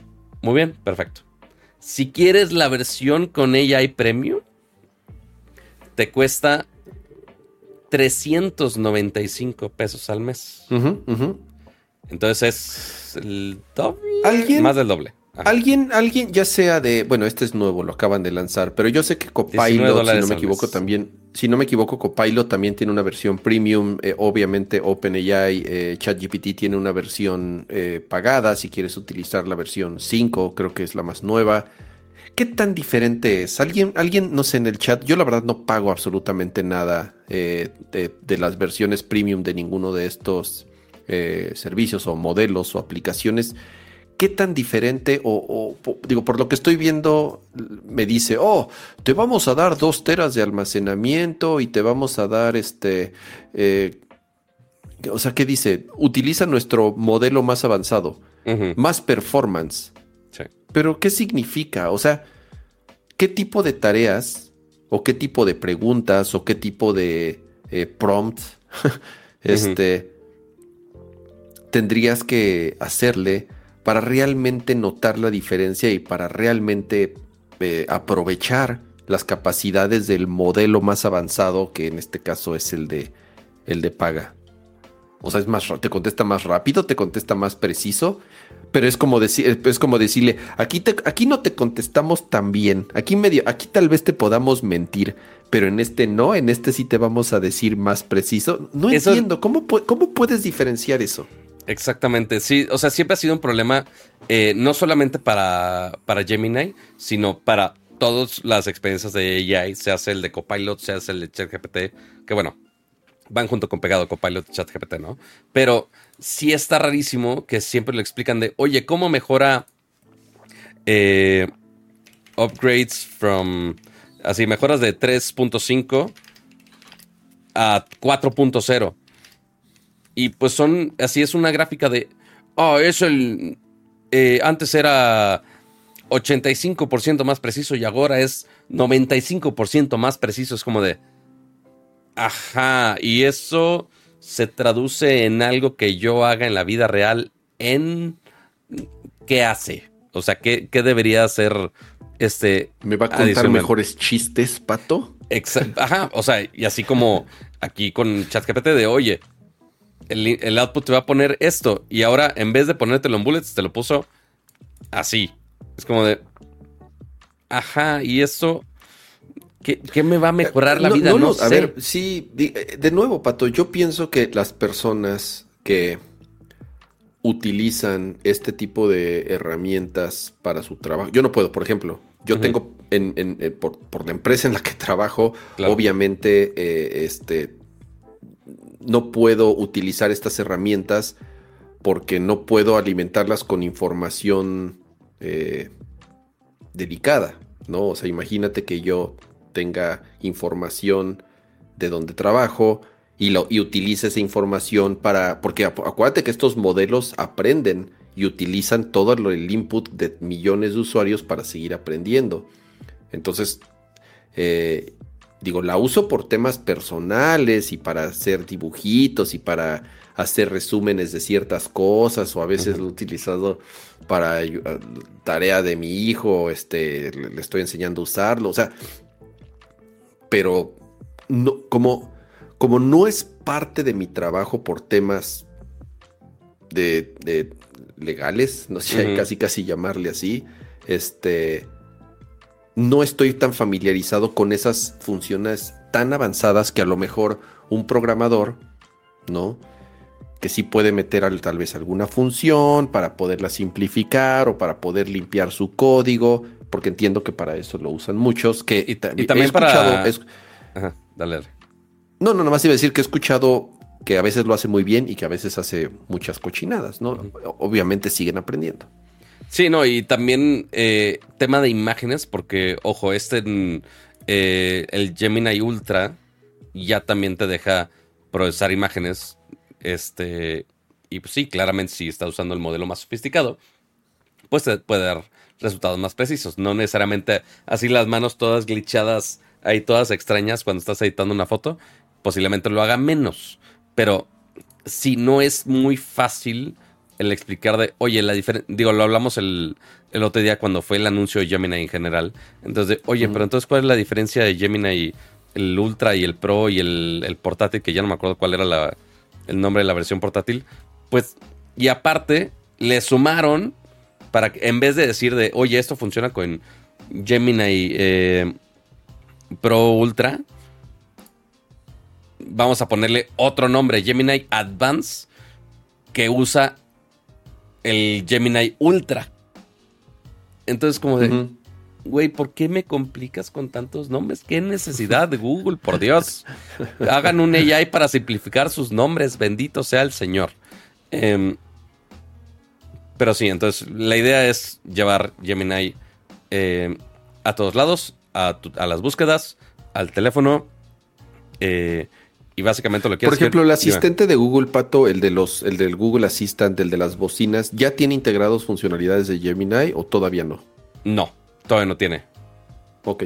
Ajá. Entonces. Ah, creo que ahí es en donde va a estar más chingón. O sea, ahí es en donde.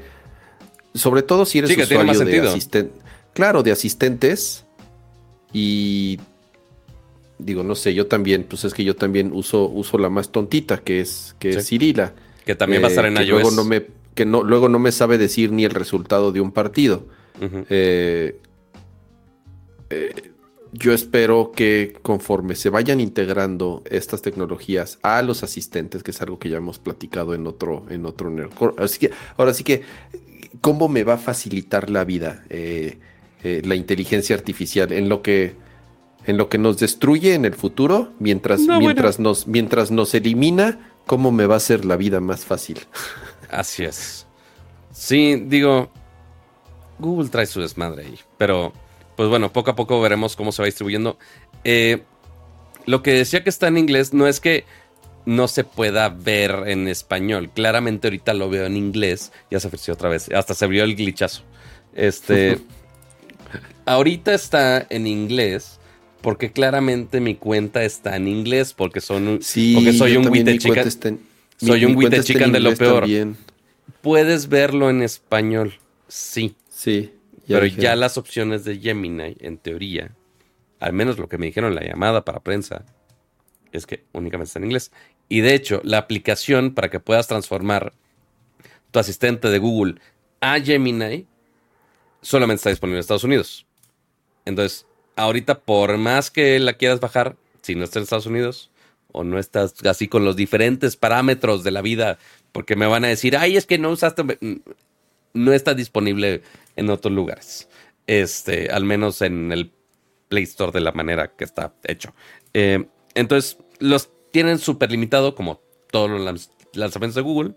Eh, y a ver cómo poco a poco eh, va migrando, porque incluso están diciendo que justamente los comandos básicos, así de que le dirías al asistente de, oye, prende la luz, cuál es el clima, etc, etc, eso no los agarra tan chido, porque originalmente no fue hecho para eso. Entonces como que lo están adaptando todavía a ver cómo puede agarrar toda esa inteligencia artificial para, para tu celular. Pero Así es. Ese es el tema de Bart.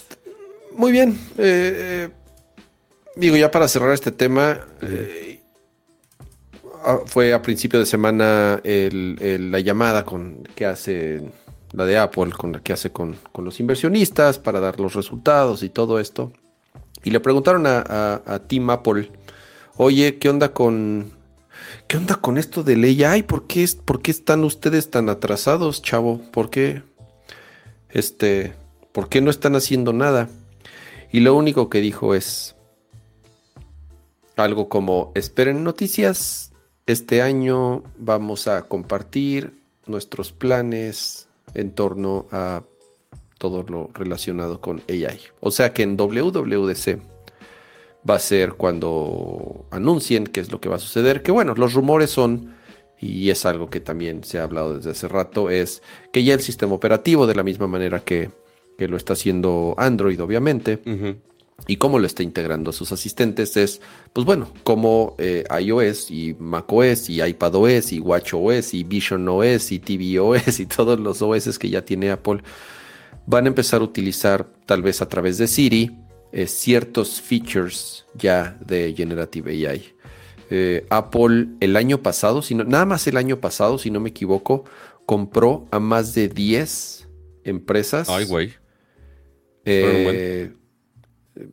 y eso es algo que hace Apple todo el tiempo. Compran empresas todo, todo, todo, todo, todo el tiempo, pequeñas. Eh, y así es como las integran y empiezan a desarrollar tecnología propia. Así hicieron, así lograron lo de los procesadores, los M, así lograron lo del Apple Watch y todos los sensores. Pues compran pequeñas empresas en donde ellos se dan cuenta que tienen tecnologías interesantes y tienen talento y no hacen nada de ruido al respecto. Pero nada más el año pasado, creo que, creo que fueron 20 empresas las que compró Apple solamente de desarrollo de Generative AI. Entonces, se ve que, como dicen, y como siempre sucede, Apple rara vez son los primeros. De hecho, es muy raro que sean los primeros. Pero cuando llegan es porque ya por lo menos traen un plan mucho más armado y menos experimental. Entonces ya veremos en, WWDC exactamente cuáles son estos planes y yo lo único que espero es que la pobre Cirila ya no sea tan tontita. Sí, porque la pobre no le han hecho, no la han tocado este, como pareja divorciada sí, este, sí, la tienen muy abandonada la pobre. A veces, este, a veces ni para prender los focos sirve. Ya no sé quién esté más abandonado, si eh, Siri o Bixby de Samsung. Los dos están así olvidadísimos. Este, y de hecho, ya hasta Apple le estuvo moviendo un poquito de aguas de, de lo que puede hacer con, con AI. Sacaron este paper, este, justamente de una inteligencia artificial de imágenes que están trabajando. Em, pero pues claramente de esto a que llega un producto está muy lejos, pero ya es indicios de que Apple sí le está metiendo más, bastante más inversión a temas de inteligencia artificial.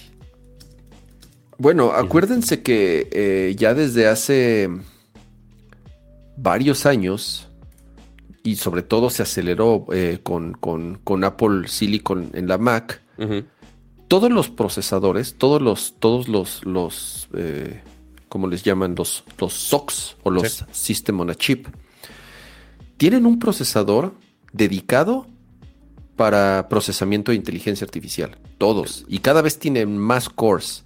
Y Lo que le llaman a veces el MPU. Exactamente. Y principalmente se utiliza el Neural Engine para las fotografías. Es uno de los principales usos que tiene. El procesamiento y todo lo que sucede, incluso antes de que estés tomando una foto, el Neural Engine ya está analizando la escena ya está haciendo correcciones, ya está detectando si son personas, si son animales, si son perros, si son niños, si son paisajes, si son planetas, si son... Y antes incluso de que tú aprietes el botón, ya sabe perfectamente qué es lo que va a capturar para procesar la fotografía y darte un mejor resultado. Así es. Entonces, por lo menos en esa parte, ya están muy adelantados porque ya tiene varias generaciones, hablando de M, que estos procesadores específicos para procesamiento de temas de inteligencia artificial, no necesariamente relacionados a un,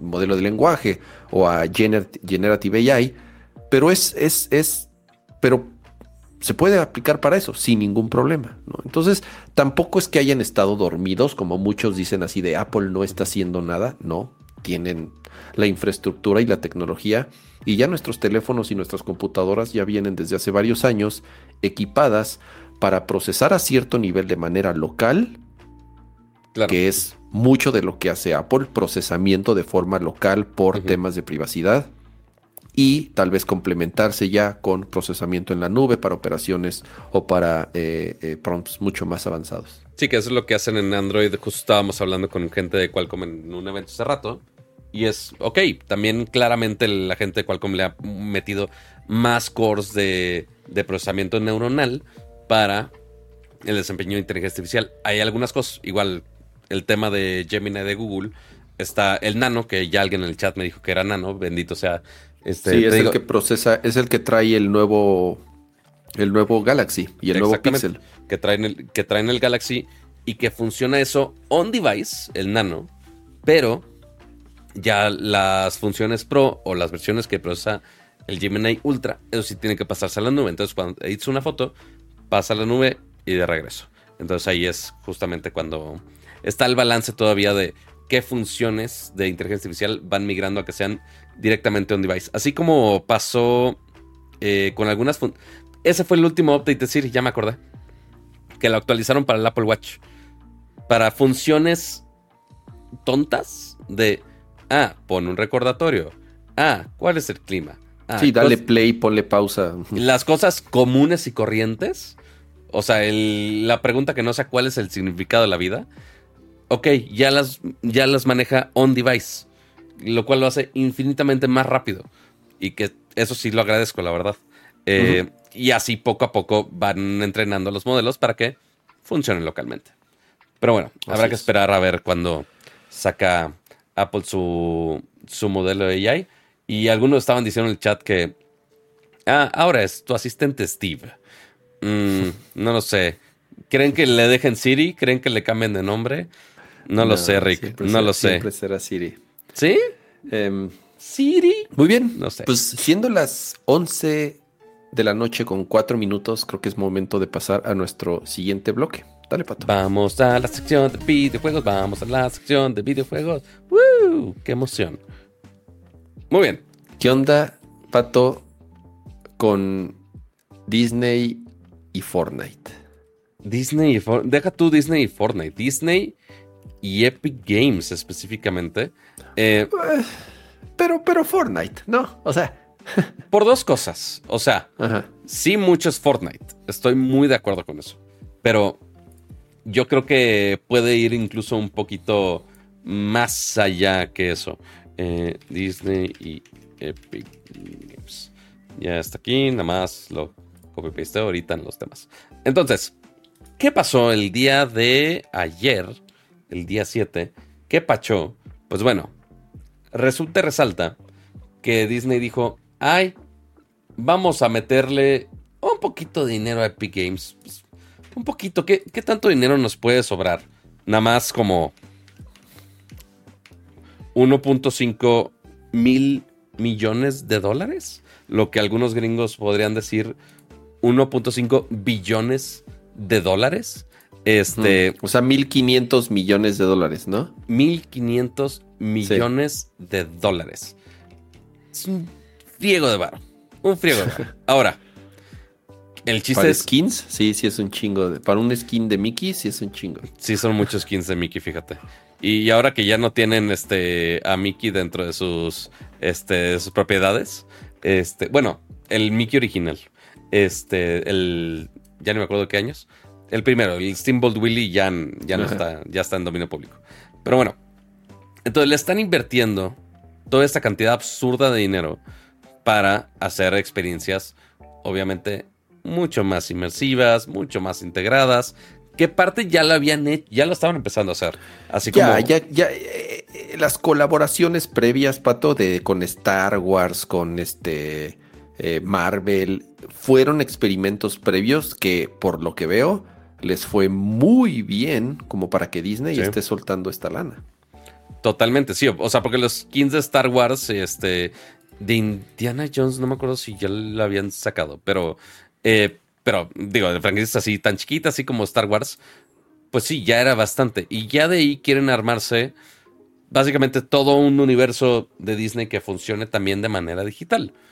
Y pues qué mejor que hacerlo con alguien que ya es experto en hacer mundos de manera digital, que es Epic Games. Entonces, al menos el comunicado dice, eh, Disney y Epic Games van a crear una, una extensa galería de juegos abiertos y un universo de entretenimiento conectado a Fortnite específicamente. Eh, que bueno, que ahí es de donde ya tienen un, pie adentro y es nada más extenderlo muchísimo más. Ahorita estaban poniendo en, incluso en el video del trailer, oye, vamos a, a meter... Oye, Star Wars, pues ok, Star Wars ya está. Oye, vamos a meter Cars. Ya está el, el jueguito de, de, carreras dentro de Fortnite inclusivo. Eh, todo eso ya lo pueden tener nada más importando modelos, básicamente. Y, sí, Fortnite, uh. Fortnite es el hub. Eh, Correcto. Y, y, va a seguir expandiéndose, ¿no? Fortnite pasó de ser el juego Battle Royale uh -huh. con eh, mecanismos de construcción y ya tiene lo de carreras, ya tiene lo de Lego Fortnite. Ya tiene, o sea, lo que han estado haciendo es convertirse en ese hub en, de, de, de, del metaverso uh -huh. de Fortnite. Y por lo que entiendo es, sí, esto va más allá de más skins, va más allá de, de, de más bailecitos de, o, o, que juegues con las princesas de Disney en Fortnite, uh -huh. sino que va, eh, me imagino, a que este hub se sigue expandiendo y entonces Disney, ya teniendo ahí el, el, el, el pie bien adentro, como dices, es, ok, vamos a hacer el mundo, el metaverso de Cars. Uh -huh. Vamos a hacer el metaverso de las princesas de Disney. ¿Y cuál será el juego? Pues quién sabe. Ahí es en donde ya las mentes creativas de ambas compañías pues van a decidir qué tipo de juego o qué tipo de mecánica va a ser la que, la que eh, se convierta en este juego o en este, no sé cómo llamarle dentro del, universo de Fortnite. Mi pregunta es, Pato, a ver, ¿qué tan relevante? Y podría estar equivocado porque obviamente sí, mi hijo juega Fortnite y eso, pero ¿qué tan relevante sigue siendo Fortnite ahorita? ¿Sigue siendo tan pinche relevante? O sea, ¿sigue siendo de verdad no ha bajado nada la calentura de Fortnite, no ha bajado nada, no sé cuántos millones de usuarios tengan eh, eh, conectados, pero ¿no crees que ya está, seguro ya estén pensando en Fortnite 2 o, algo, ¿no, Pato? Yo pienso, digo, podría estar equivocado, pero no sé cómo está ahorita la calentura de Fortnite. Está, o sea, claramente no tan alta como podríamos compararla en varios años pero sí han sabido darle la vuelta y, y, renovándolo bastante. ¿eh? O sea, y lo, hicieron bastante bien, justamente lo puedo mostrar, hasta en gráficas, bendito sea el Google Trends, hasta en el simple hecho de, oye, ¿qué tan relevante es? Ok, ¿qué tan buscado es? Eh, por si nunca han usado Google Trends, es una cosa maravillosa. Este, si les gusta rascarle los datos, aún mejor. Esto es búsquedas de Fortnite, el juego, en los últimos cinco años a nivel global. El pico más alto fue 13 eh, de octubre de 2019. Después de ahí, pues ya durante pandemia, julio, junio de 2020. Y de ahí, incluso un pico más alto todavía, fue este final de 2023. Fue este punto de aquí que decidieron. hubo algún concierto o algún evento o algún. Algo de esas cosas que hacen, ¿no? Lanzaron el 1. Hicieron una temporada anterior que era eh, el mapa original. Que si no me ah, el Vanilla, como le llaman. el, retro, el Fortnite retro. Le llamaron OG, que era el original. Que era, es justo este pico de aquí. Esta parte de aquí fue cuando salió el, ese mapa. Después hicieron ese gran salto de. Ah, ahora Fortnite es fucking todo. Es el Battle Royale es el de carreras y es el de música al mismo tiempo. Ah, porque compraron... Eh, Harmonix. Harmonix, es cierto que son los que hacían Rock Band. Exactamente. ¿Qué, hicieron con eso? ¿Qué, qué, metieron en Fortnite con, ¿Tienes, con tienes, compraron de Harmonix? Tienes Rock Band dentro de Fortnite. Ah, puedes, puedes, comprar tus canciones, obviamente con microtransacciones. Puedes poner a todos en la banda, ahora con un multiplayer online que ellos saben perfectamente manejarlo. ¿Y los instrumentos? Ya están en desarrollo. Y según yo, una marca tercera ya sacó otra vez este, controles de plástico, si no me equivoco. Este, eso ya lo tienen todo planchado. El de carreras son los mismos cochecitos de Rocket League, que también eh, son de Epic. Y pues ahora ya los tienen. ¿Rocket League es de Epic? Si no me equivoco, sí. Según yo, sí. No sé, no creo. Estoy casi seguro que sí. Eh, pues mira, si el primer resultado me dice que está en la tienda de Epic Games. Está en la tienda de Epic Games, pero no sé si sea. Porque también está en Steam. Sí, eso sí. Ah, no. Fisonic LLC, no estoy seguro, fíjate. Sí, sí, no, no, no, no, no. O sea, Rocket League está en todo. Eh, esos son otros que lo han sabido hacer muy bien. Pinche Rocket League está bien, cabrón. Pero bueno, el punto es que Fortnite sigue siendo relevante, queramos o no. Eh, quizá no con la potencia del mero y mero inicio, pero sí es bastante. Ahora, ¿de qué otra forma pensarían ustedes? Oye, pero pues, ok, pues nada más con el juego, así que tú digas, los juegos de Disney, uy, no mames, la están rompiendo en todos lados. Pues no realmente. Pero considerando que ya cosas de Disney fuera de los juegos ya son con cosas de Epic Games, ya la integración es infinitamente más fácil. ¿A qué me refiero con esto? Recordemos que Epic Games no solamente es Fortnite. Epic Games también es todo el tema de Epic compró Ah, sí, sí lo compraron. Sí compraron el developer de, Rocket League. Sí, sí, sí, sí son dueños entonces también de Rocket League. Este, gracias por el dato, amigos. Em, solo necesitaba alguien que me lo confirmara este, me hacen dudar como yo en la vida. Pero bueno. Series como Mandalorian, muchas películas, e incluso aquí como ponen el comunicado, incluso algunas atracciones de los parques de Disney, como el del Millennium Falcon, usan assets o están desarrollados con Unreal Engine. Entonces, todo ese mundo de Star Wars que tú lo ves ahorita el Mandalorian, literalmente ya se frició mi cámara. Mi cámara no está en Unreal Engine, por eso se frisea. Eh, pero ya voy a hacer mi MetaHuman ya para no tener que estar mm, este, sufriendo con esas cosas. Este, así es, señor el gato, ¿ya ve por qué necesito más capturadoras? No es porque le haya pedido justamente una de, de 4K 144 Hz. No, no, no, solo por eso. Está bien chida. Ya, ya, ya les dije, ya les dije a ver si la mandan.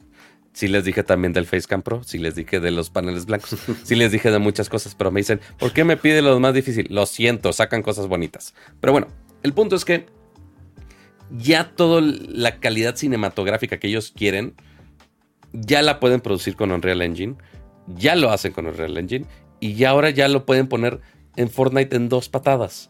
Entonces, es una integración que tiene todo el sentido del mundo. Y nada tiene mejor sentido del mundo que ese superchat de 100 pesitos de Ricardo Bañuelos. dice, ¿qué onda, chavos? Un saludo a los dos. Un, una pregunta. Eh, cafetera para Ramsa. Una pregunta cafetera para Ramsa. No sé leer, lo siento. Eh, ¿Qué opinas de la Breville Barista Touch? ¿Y qué agua usas para hacer tu café? Se le quiere. Saludos y gracias por el superchat. Muchas gracias, Ricardo. Eh, ¿Qué opino de la Breville Barista Touch? Es muy buena. Ha tenido muy buenas reseñas. Lo que está chido de la Barista Touch es que está automatizada hasta el punto incluso que te ayuda creo que con el tamper. Cuando mueles el café, después haces el con un tamper, presionas el café para, para, oh. para, una buena extracción. Entonces lo cool de la Barista Touch es que eh, pones tu portafiltro y tiene una palanquita que la bajas y te hace un buen tamper. Está bien, es una muy buena solución.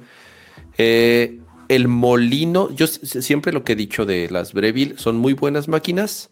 Tal vez el molino es en donde flaquean un poco. Siempre un molino grande externo va a ser, va a ser, eh, va a ser mejor, va a ser más eh, preciso, si es la forma en la que le podemos decir. Pero es una muy buena máquina y la he dado muy bien en, las reseñas. Y conozco un par de personas que la han comprado y están muy contentos. Es una, es una buena máquina. ¿Y qué agua usas para tu café? Em, uso un agua, una fórmula que yo preparo, la cual eh, la base es agua destilada o agua, o si tienes un filtro de osmosis inversa, también es lo más cercano a agua destilada. Entonces, eh, hay varias recetas ahí en internet pero yo lo que hago es en un bidón de 5 litros, este, hecho una mezcla de sales de BOM con eh, bicarbonato de sodio, que es para darle la, la, alcalinidad y la acidez exacta del agua que se requiere para café, tanto para mejor cuidado de tu máquina como para una mejor extracción. Eh, yo hago mi agua, entonces es la, la, la forma en la que este, utilizo mi máquina. Mi otra recomendación es utilizar un producto que se llama Third Wave, Third Wave Water. Y este Third Wave son unos sobrecitos que ya traen la mezcla exacta de las sales y de los minerales, entonces la base es igual, agua destilada o agua filtrada con un sistema de osmosis. Y ya el sobrecito trae esa mera, ya el sobrecito trae la medida exacta, oh. se la vacías en tu bidón, lo agitas bien, y es agua perfectamente nivelada para, de nuevo, no nada más es por el sabor del café, que sí cambia, pero también para el cuidado de tu máquina. Entonces... Oh. Em, em, Información que cura tu café. Muy bien, muchas gracias por... Muchísimas gracias, Ricardo. gracias por ese Espero la respuesta te haya sido también satisfactoria. Muy bien. Entonces, eh, y ahorita decías de, oye, pues sí, las colaboraciones les está funcionando muy bien. De hecho, aquí en el comunicado de Disney ponen justamente un ejemplo que fue una colaboración, la primera colaboración grande que hicieron con Disney. con Marvel, ¿no? Con Marvel Nexus. Este, Justamente eh, la guerra con Galactus. 15.3 millones de jugadores concurrentes. Y ahorita, pues creo que sigue el skin que sigo usando, Pato, uno de Thor que me gané de hace mil años que jugaba Fortnite. Exactamente. Este, no, y muchos siguen usando los Star Wars y lo siguen vendiendo y lo están rotando y demás. Este, no, pero ya tenemos la referencia de, oye, ¿qué tan grande tiene que ser un juego para que sea así de, de loco, eh, vimos el concurrente de PC, de los más grandes, lo vimos la semana pasada. Oye, pues el Palworld.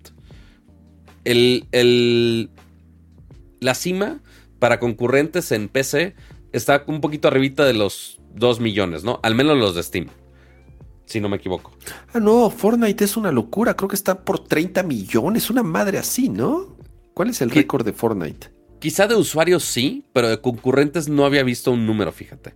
Pero ahorita que digan de, oye, en ese evento de Marvel hubieron 15.3 millones de jugadores concurrentes.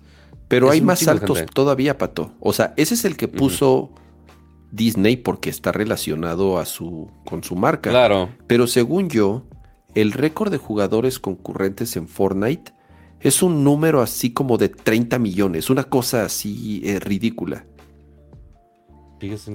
Sí, no, no. ¿No está? A ver.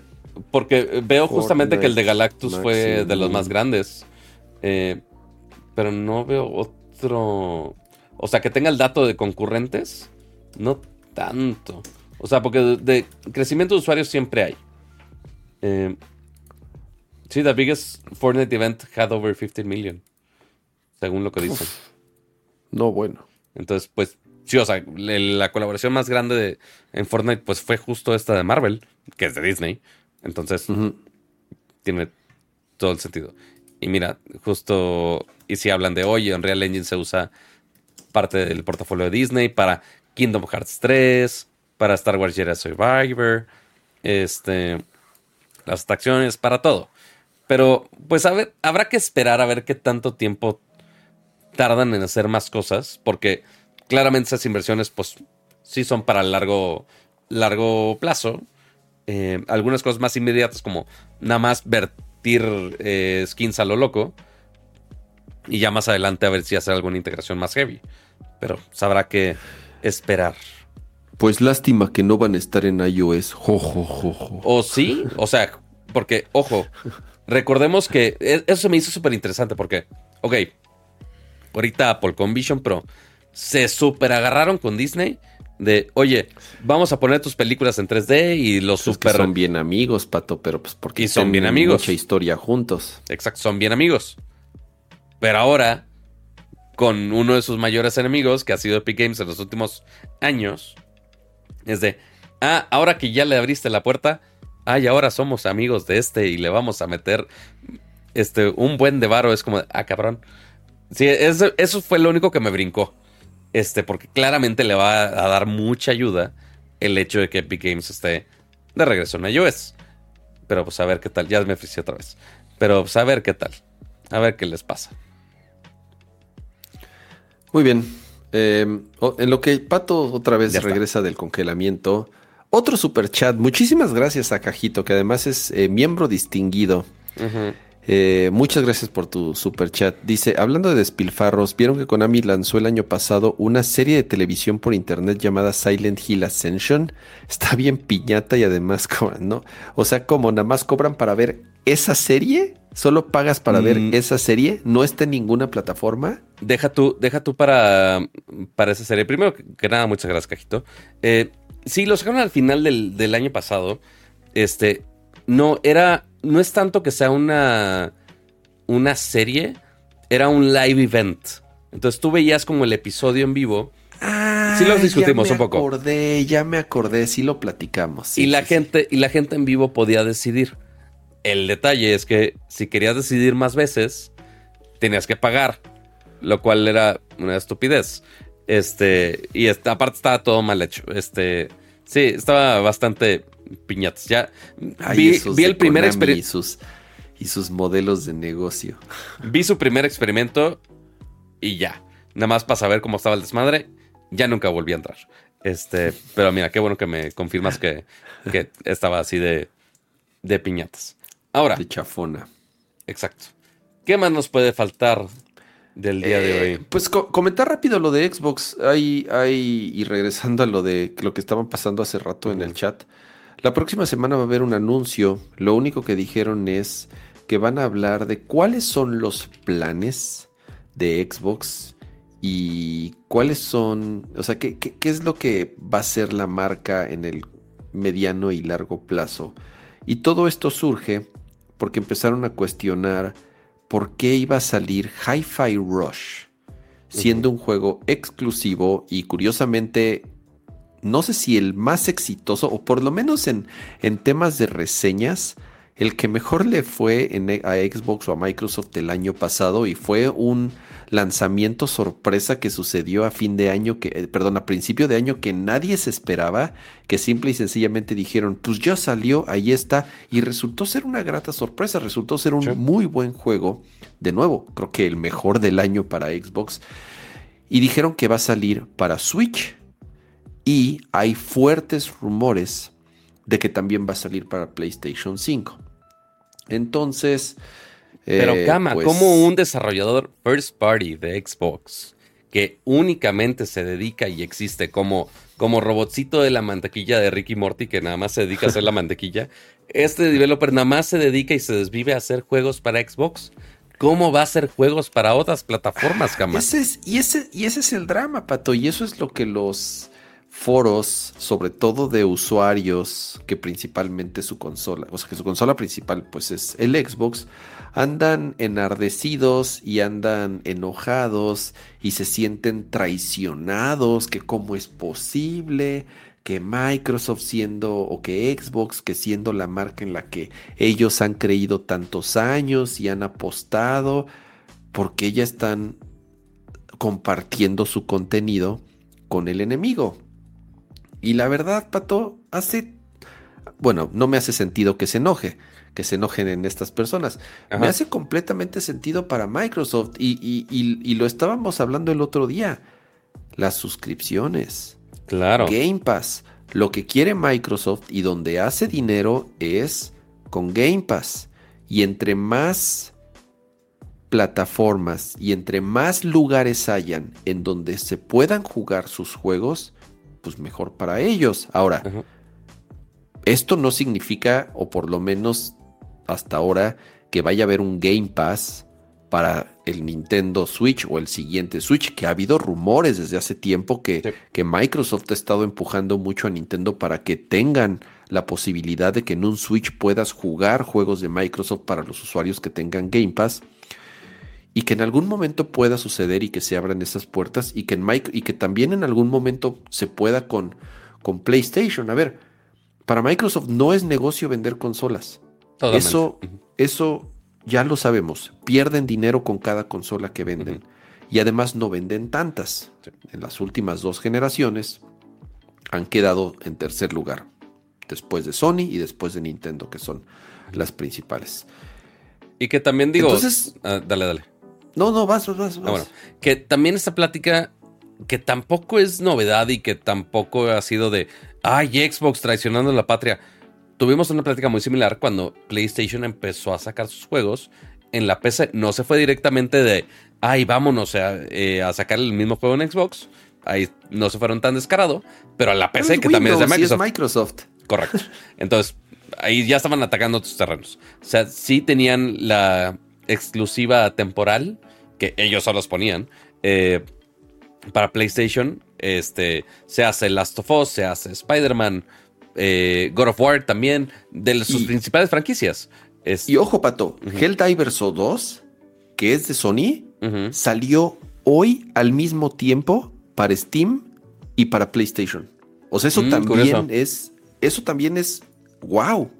O sea, ya se dieron cuenta que diversificar su mercado, que distribuir sus productos en diferentes plataformas, a ver, es que es win, es ganar, ganar para todos, ¿no? O sea, más gente lo va a jugar, hay más lugares en donde pueden hacer dinero, pues claro que funciona. O sea, nomás a Nintendo no, porque bueno, Nintendo ya sabemos cómo piensan y les funciona perfecto. O sea, no es, no estoy juzgando a Nintendo, así funciona Nintendo y así van a operar siempre. Pero tanto para Microsoft como para Sony hace sentido que abran un poco su mercado y que esos juegos tan importantes pues les lleguen a más personas porque también ellos van a hacer más dinero. ¿Cuánto cuesta hacer un juego ahorita AAA o 4A, como ya le llaman? Cuesta cientos de millones de dólares. Pues obviamente lo que quieres es recuperar la inversión lo antes posible. Claro. Y, a ver, llegó un super chat, pero eh, ni, no, yo no entiendo estas referencias, entonces no sé si me puede hacer el favor, Ramsa.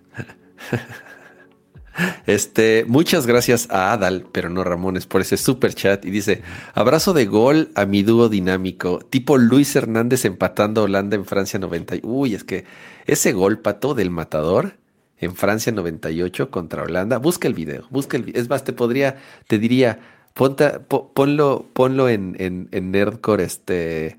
¿En el eh, after? Pero no, no, nos van a tumbar el. Seguramente. Nos van a tumbar el stream. Pero es, es memorable ese, ese gol de, del matador. no me acuerdo ni de qué hice ayer. Y quieren que me acuerde qué hice cuando tenía siete años. No, pues es que está. No, menos. Seguramente seis. Sí. No, se las debo, chavos, lo siento. Pero gracias por el super chat también, como quiera. Luego lo ves, luego lo ves. Muy bien. Eh, pero a ver, entonces surgieron todos esos rumores que parte, o sea, sí los vi y no se me hacía tan extraño, pero pues justamente es, ah, oye, que ya den ese, ese salto de la línea, justamente es donde ya haría todo este ruido. Y pues llegó a tanto ruido que ya nuestro estimadísimo Phil Spencer, el líder de todo Xbox, ya puso un tweet de, oye, pues sí, escuchamos que están ahí medio quejumbrosos. Entonces vamos a hacer una actualización de negocio un evento la siguiente semana. Para que estén atentos de lo que tenemos que compartir. Saludos cordiales. Stay tuned. Y ya. Entonces, pues sí, nada más resalta de, oye, sí, sí van a hacer un salto importante en las siguientes semanas este, sobre el negocio de Xbox. Y pues el, camino claro pues va a ser hacia esa dirección, abrir sus juegos a que pudieran generar más ingresos. ¿Cuánto dinero no han invertido en estudios. Demasiado. Tienen que recuperar esa lana. Y a ver, hicieron mucha lana, ya lo, dijimos hace rato, fue el, tercer ingreso eh, más importante que tuvo Microsoft en el último trimestre. Eh, pero de nuevo, porque han estado empujando el modelo de suscripción ya han estado teniendo cada vez más juegos día uno, como les llaman en, Game Pass, tanto de, de, first party como de terceros. Yo hace rato que me conecté, así es, hace rato que me conecté a, Xbox, vi que por ejemplo el Persona 3, el remake que acaba mm, de salir, ya está ahí y lo puedes jugar. Mm. Y es un juego que tiene ahorita, creo que 90 de calificación en Metacritic. Es un juegazazazo. Persona 3 es un gran juego y le está yendo muy bien este remake. Y ya lo puedes jugar. O sea, en vez de comprar el juego por 50 dólares o 40 o 60 dólares, lo que cueste, lo puedes jugar si tienes una cuenta de Game Pass. Y ahí es en donde está la pasta, regresando a lo que les decía el otro día. La suscripción. No hay nada como tener clientes cautivos que mes a mes te estén dejando unos dólares porque ya está ahí su tarjeta de crédito y es muy cómodo y entonces tienes, tienes acceso a toda esa librería. Entonces ya vieron que ahí está el negocio y entre más personas tengan acceso a estos juegos, entre más personas tengan acceso a este modelo de suscripción y entre más consolas o aparatitos, ya sea en Steam Decks, en PCs, en portátiles, en maquinitas chinas, en celulares. Entre más esté por todos lados, más suscriptores van a tener, por lo tanto van a recibir más millones de dólares mes a mes a mes a mes. A ver, ¿cuánto costó hacer em, Starfield? Ay, no quiero buscarme, voy a llorar. 300 millones de dólares combinando desarrollo más marketing. No lo han recuperado, Pato, ni a Madras, porque además el juego le fue mal. o sea, tristemente, además el juego no le fue nada bien.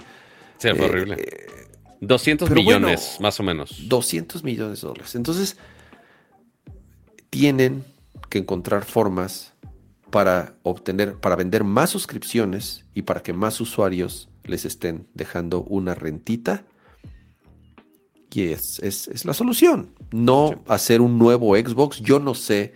Yo no sé si va a haber un nuevo Xbox, una consola nueva, así como tal, una caja para la siguiente generación. Tengo dudas al respecto porque no les ha funcionado. O sea, Microsoft no hace dinero de vender consolas. Otra vez. Totalmente. Van a hacer dinero de las suscripciones. Ya no necesitan tener la maldita caja Ya las televisiones traen Game Pass, los celulares traen, ya todo traen Game Pass. Ya no les conviene tener este cajas de plástico. Ajá, al menos que realmente sea alguna caja de plástico de, oye, te va a dar una experiencia plus sobre el servicio de alguna manera. O sea, como en algún tiempo las teles Samsung tenían exclusivo de, oye, si te transmite 4K Game Pass. Ok. Algunos estaban con el rumor de, oye, un tipo, un stick que vaya directo a tu tele. Que ese sí lo veo más probable. De, oye, vas a tener este dispositivo que se conecta a tu tele, aunque sea una tele viejita, y puedes tenerlo como tu consola, no hay pedo. Ah, sea Samsung o no sea Samsung. Este. Lo cual es, sí le veo mucho más sentido. Pero justamente eh, ese, esa ventaja competitiva para que realmente alguien pueda y que tenga sentido gastar un poquito más en una consola física para que tenga esa mejor experiencia. Cuando pues, todo va a recaer en Internet finalmente. La diferencia tal vez va a seguir siendo el jugar de manera nativa, o sea, teniendo el juego instalado en una consola o en una computadora, a streamearlo en la nube. Esa va a seguir siendo la principal diferencia y es ahorita la principal barrera tecnológica. Muchas personas no tienen el ancho de banda o la infraestructura. Y a veces, Pato, te, digo que, o sea, incluso las mismas configuraciones. Hay personas que tienen conexiones en sus casas de 100 megas, 200 megas, 300 megas, pero usan el pinche modem que te regala Telmex, que es una reverenda porquería. Entonces, se quejan de que el cloud gaming no funciona o, está lento mi internet. Cuando tienen una pinche conexión de lujo, pero usan un pinche modem chino barato que no sirve para nada y no invierten en un buen router, en una buena infraestructura en la red de su casa. Pero bueno, pasando también a la parte de eh, desconocimiento o ignorancia de cómo pueden mejorar la experiencia de, o, las, conexiones en, su, en sus casas. El cloud gaming, siendo algo que yo, y, lo saben, es algo que relativamente no, no me considero fan, eh, siento que ha mejorado mucho.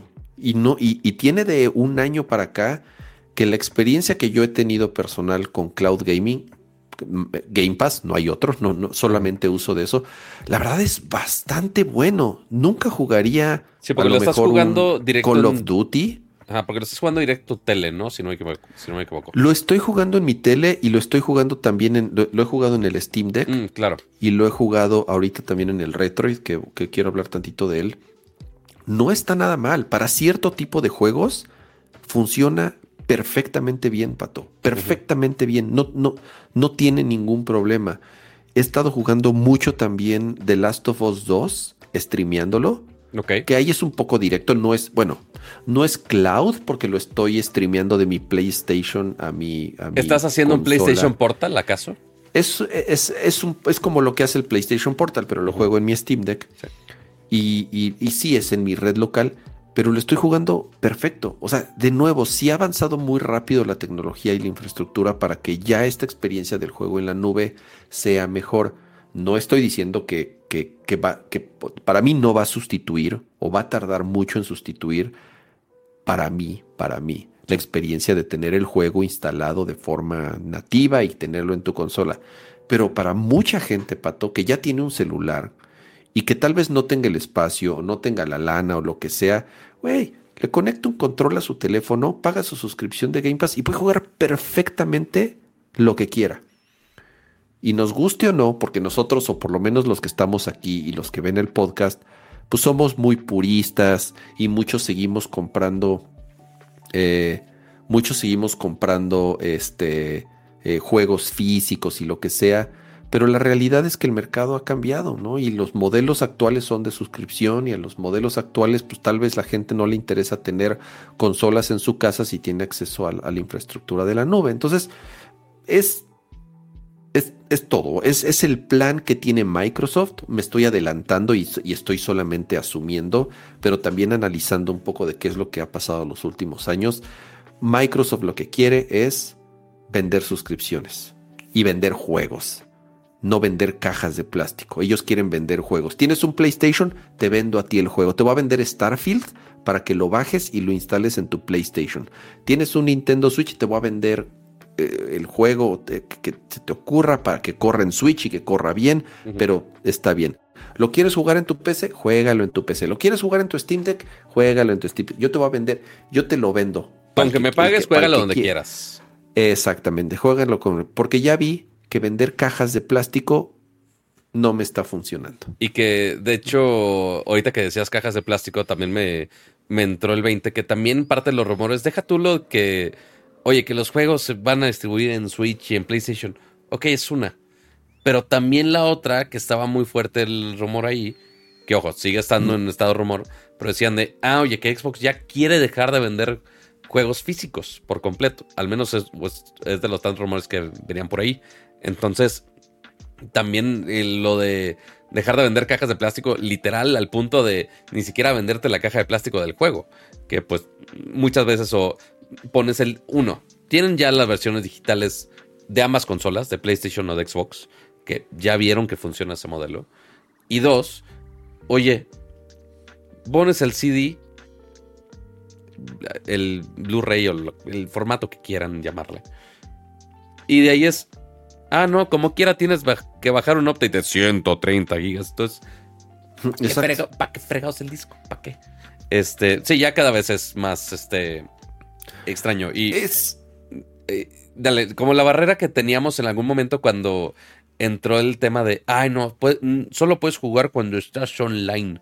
Cuando empezó con el Xbox One, ese, ah, drama. Eh, y pues sí, algunos decían, güey, es que la estoy jugando en Alaska y no hay conexión a internet, entonces ¿cómo puedo jugar? Ok, en ese caso, pues, ok, se, medio entendía. Pero hoy en día, el, ya el que no tengas algo conectado a internet o con algo en la nube es como de... es, es, muy raro el caso. No necesariamente estoy justificando todo lo de Microsoft, pero ya es muy raro el caso. Es Em, guardando ciertas distancias, obviamente, pero lo que hizo Sega hace muchos mm, años. Sega siendo uno de los principales eh, protagonistas o siendo de los principales jugadores durante muchos años compitiendo con Nintendo y después con Sony. Y después del Dreamcast dijeron, a ver, no hay espacio ya, o sea, la gente no compra tantas consolas o no o la gente elige una y se acabó o dos a lo mucho. Yo ya no puedo, no me sale vender consolas. Entonces, voy a vender ¿qué es lo que sé hacer? Entre comillas, juegos. Pues yo voy a vender mis voy a vender mis juegos a todos. ¿Tú Nintendo quieres Sonic? Te doy Sonic. ¿Tú PlayStation quieres Sonic? Ahí está Sonic. ¿Tú Microsoft quieres Shenmue? Ahí está Shenmue. Y Crazy Tag, y van a ves que va a salir ahorita una colección. Sega se dio cuenta que vender consolas no le iba bien. Tal vez a tiempo, o tal vez muy tarde, o tal vez muy temprano, no lo sé. Y entonces dijo, ¿saben qué? Mejor vendamos nuestra propiedad intelectual, que es lo verdaderamente valioso que tenemos, y vendamos el juego a todos, ahí para todos. Y Microsoft, entre comillas, porque Microsoft tiene las PCs. O sea, las PCs son de Windows. Entonces tampoco es que, digo, o sea, tampoco es que Microsoft se va a despegar completamente del hardware. Microsoft sí va a seguir vendiendo hardware y Surface y vas a poder jugar Game Pass en la Surface y vas y en Windows obviamente es la plataforma de gaming principal en el planeta. Xbox como, como caja de consola, yo no creo, a lo mejor me equivoco, que esté en los planes de, Microsoft de que salga otra generación adicional o que, o que, tenga mucho futuro después de lo que ha pasado en los últimos años. Y que también se deslinda bastante de, de todo el los costos ahorita de tarjetas gráficas y digo temas de AI, pues ok, ellos ya tienen pues el mejor aliado de, de inteligencia artificial. Y si lo tienen desde la nube, que esté procesando para todo el mundo, pues ya, se libran de, de estar este, en la fabricación y lidiando con proveedores de tarjetas de video que finalmente ya no puedes updatear. Entonces, ya, caja idiota que se quedan finalmente. Pero bueno. Exacto. Es el dramón de Xbox. Falta ver la siguiente semana, a ver qué dice Phil Spencer. Y A ver, y, y podríamos estar súper equivocados y decir, y aquí está la siguiente generación de Xbox Pro y ya estamos pensando en sacar la siguiente y además vamos a sacar una portátil y entonces todo lo que dijimos fue, fue pura que quizá un update para que quizá un update para esta generación sí, siguiente generación quién sabe. Eh, esa sería mi apuesta. Así, poquitito, poquitito más, pero o quizá no, ¿sabes qué? Siento yo que sería un Series X, pero digital. Eso no tenemos. Sí, que ya estaba en los rumores que acuérdate que se filtraron. Eh, como lo que también se había filtrado que tenían pensado sacar una cajita que solamente era para jugar juegos en la nube y después la cancelaron. Em, es, está complicado porque, de nuevo, muchos de los que somos jugadores somos tal vez de la vieja escuela y nos gusta seguir comprando nuestros juegos físicos y tener nuestras consolas y seguir acumulando plástico y seguir este llenando nuestros muebles con más cajas y consolas y controles. Entonces, algunos incluso Kama están diciendo, "Ay, viene el portátil." Que considerando que PlayStation, que era el que menos tenía que ver con hacer un portátil otra vez, sacó su portátil. Y ahora Xbox, pues ahora viendo tantas PCs y ahorita con el otro tema que me vas a mencionar ahorita, creo que tiene más sentido ese rumor. Las portátiles están de vuelta, Pato, y no podría estar más feliz yo. Y tu cartera tampoco. Oh, sí, bueno, eso sí está mal. Em, Ay, lo. ¿Qué sigue, Pato? Eh, eh, eh, a ver, eso, ¿sabes qué? lo del retro y hablo en el nopal. No sé, de los temas que juegos que siguen. Es el, demo de Final Fantasy VII. Hubo ayer un stream. ¿Fue ayer? ¿Sí fue ayer? ¿Fue antier? antier, antier. Fue antier. Un, un stream, un State of Play, dedicado exclusivamente a mostrar avances de Final Fantasy VII Rebirth. Que es el, siguiente, la siguiente parte o la siguiente entrega de no sé cuántas vaya a haber de este eh, nuevo universo de Final Fantasy VII, el cual sale a fin de mes, tampoco sale tanto, y hay un demo disponible. Te digo algo, y yo, como te dije, Pato, hace rato, no lo voy a bajar, no lo quiero jugar, me quiero esperar, me voy a esperar. O sea, ya lo quiero, si lo quiero jugar, obviamente estoy muy emocionado, pero al grado de que prefiero tener la experiencia completa, porque además ahorita tengo otras cosas que jugar, o sea, tampoco es que esté desesperado por jugar algo nuevo, ¿no? Ahorita tengo un chingo de cosas que jugar, que además ni puedo jugar porque no tengo tiempo, entonces prefiero esperarme a que salga ya eh, completo a fin de mes y entonces sí disfrutarlo de principio a fin. Por sí, porque realmente el tiempo de espera es muy poco. Son dos semanas, ¿no? Para que ya salga el juego completo. Sí, sí, ya dos semanas, exacto. Entonces ya digo, del, demo, ¿ustedes creen que Kama tiene ese nivel de autocontrol para aguantarse dos semanas más para seguirlo jugando? Claro que no, no existe tal cosa. Entonces, ya para que lo juegue todo de corrido y lo acabe en menos de dos días, este, porque... No, se ve que está largo, ¿eh? Después de ver el trailer le agregaron un chorro de contenido adicional y minijuegos y submisión. Ya no sé qué diablos está pasando con Final Fantasy VII. Ya como les decía, ya es una historia completamente separada de, de los que jugamos el original. Entonces ya, no, no, no sé ni qué esperar. Estoy ya nada más esperando a que... Porque justamente estaba checando ahorita en How Long to Beat eh, se, ha vuelto una muy buena referencia para mí para streamear, para saber qué tanto tiempo tarda en terminar un juego. La historia principal en, el remake fueron 33 horas. Con los side missions y demás, 41 y medio. Completionist, 86 horas. Entonces. ya está largo. Ajá. Ya no sé de cuál de estos niveles va a entrar cama. Yo le apunto más a este, a este de 41 horas. Pero pero se ve que va a estar más largo el este que el remake, que el anterior. Porque acuérdate que el anterior nada más es dentro de Midgar. Ajá. Ya. Toda la historia sucede en Midgar.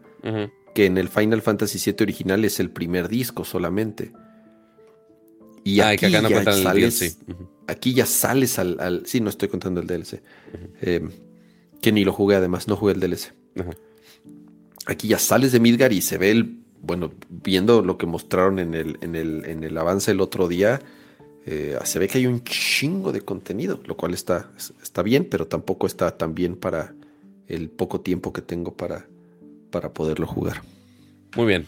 Pues ya dijeron 40 horas de la historia nada más. Pues un poco más largo que el anterior entonces. Pues sí, sí, es como pues casi el 10%. No Así es. No, 10%, no sé, no sé em, matemáticas, pero sí, no, no voy a intentar hacer matemáticas en mi cabeza. Pero bueno, el punto es que ya tienen otro juego en cual este, ahí meterse todo el maldito día. Yo también seguramente esperaré a que salga.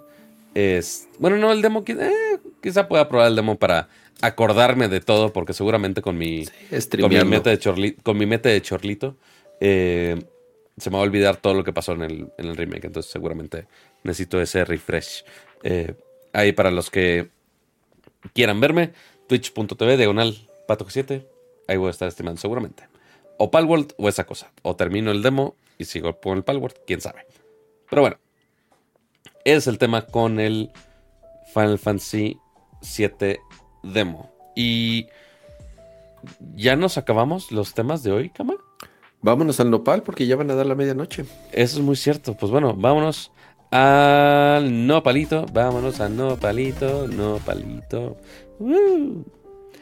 Y antes de empezar con las recomendaciones de el fin de semana, para que ya se vayan a, a mimir, dejen su bonito like, porque estamos 323 personas y únicamente 100 likes. Ahí sí no necesito suficiente matemática para saber que es menos del 33% de la población. Es que me he estado rompiendo las, la cabeza haciendo gráficas según yo de, ay, esta semana voy a sacar el video de los analytics de mi experimento. No, yo queriendo ilustrar infografías eh, es muy, muy mala decisión. Este, gracias, Aregar. Yo no había dejado mi like, ya lo dejé. Muy bien. Eh, pero a ver, Kama, ¿qué has visto? ¿Qué has estado jugando? Em, ¿Qué he visto? Les voy a dar, les voy a hacer una recomendación de una serie que he estado viendo la última semana, la cual ya casi me, ya casi termino. Han salido dos temporadas. La serie se llama Kin, K-I-N. Ok. Y es una serie irlandesa. Uh la cual uno de los protagonistas es Charlie Cox, mejor conocido como Daredevil. Mm, ok. Eh, y la serie trata de una familia la cual está metida en temas de tráfico de drogas. Es una familia de mafiosos, de, traficantes y cómo están en guerra, obviamente con otras familias, pero al mismo tiempo hay una guerra interna, pato, de intereses, obviamente. Eh, está buena, es, es al ser irlandesa, de pronto sí le tengo que poner subtítulos. claro. Porque no, le, porque no les entiendo ni madres. Hablan muy raro los irlandeses en inglés. Digo, se escucha súper cool su acento porque es. Mm, se parece al británico por obvias razones pero además es, es eh, muy distinto al mismo tiempo y tienen ciertas expresiones que me dan mucha, mucha risa que yo nunca había escuchado en, en, inglés y que son tal vez expresiones muy comunes en, Irlanda.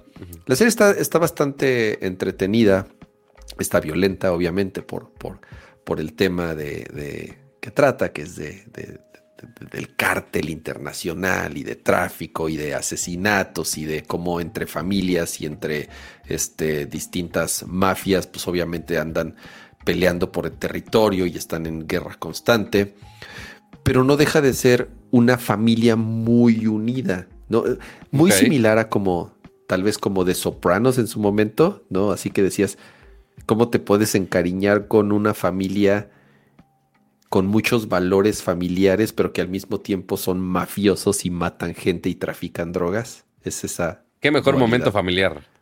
Suena a Monterrey. Es, es eh, pero aquí no se, aquí no andan con sus primas, entonces ah, no sé si sea, no sé si cancelado, cancelado será.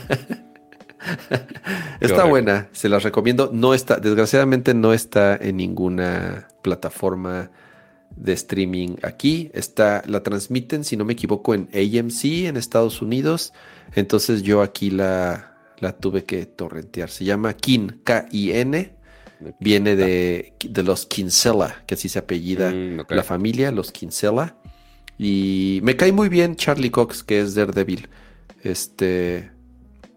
Me encanta mi Daredevil. Y por cierto, creo que publicaron hoy fotos de la nueva temporada que ya uh. va a regresar en, en, Disney Plus, obviamente, porque ya regresa en Disney Plus.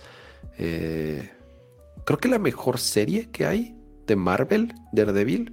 Totalmente. Yo creo que sí. Yo creo que, sí. Que sorpresivamente. A mí me encantó. Mm, bueno, no, Loki me gustó más. De la época de Netflix, sí, no, Me gustó más Daredevil. Me gustó más Daredevil. Uy, tras. Bueno, está bien. Se vale. Están, están comparables. No me siento tan mal por ello. Pero bueno. Eh, y, tan mal que hasta me frició otra vez. Eh, arreglar esto. Eh, y a ver, Cama, eso estuviste viendo, pero también estuviste jugando mucho. Estuve jugando esta cosa. Eh, se llama Retroid Pocket 4. Y es otra recomendación de esas consolitas chinas que desde el año pasado que les recomendé el, el Mini Plus, que fue la primera que compré, ya después compré otra que por ahí debe de estar. Te estás volviendo loco, Cama. compro. Sí, no manches, es que ¿sabes? te digo algo, Pato. Hay un chingo. Demasiadas. Y todo el tiempo y de, y de todas los y de todos los eh, eh, formas, tamaños, colores. Como dice Ari, exactamente es un Switch Fodongo, pero no, no, pero no tiene nada de malo porque siempre, siempre he dicho que me encanta el form factor del Switch Lite. de hecho, eh, la gran mayoría de los juegos que terminé en Switch y de las horas que le he dedicado al Switch ha sido en Switch Lite porque me parece muy cómodo. Y este es, a ver, no es ningún secreto. Se fusilaron completamente el diseño del Switch Lite. Solo que este está todavía un poco más pequeño, es un poco más compacto. Si pongo mi iPhone aquí de eh, comparativa, eh, para que se den una Casi el mismo ancho, ¿no? Es, sí, bueno. o sea, no el grosor, pero el ancho, pues. sí, exactamente, ahí lo pueden ver, o la, altura, o no sé cómo le quieran decir. Háblanos em, en, X, X, Y y Z, por favor. Me encanta el color, que es el gris con los botones morados del, control del Super Nintendo. Tiene atrás, eh, está muy bonito ahí como nada más tiene el, el, nombre grabado y la entrada de aire del ventilador, la salida el volumen, el botón de power y abajo. Esto está bueno porque tiene USB-C. Tiene, bueno, puerto de audífonos obviamente, pero además tiene salida de HDMI, entonces lo puedes conectar a una... Es mini HDMI. Ah, es mini HDMI, así es. Entonces necesitas un cable de mini HDMI a HDMI normal. Entonces las cámaras comúnmente usan.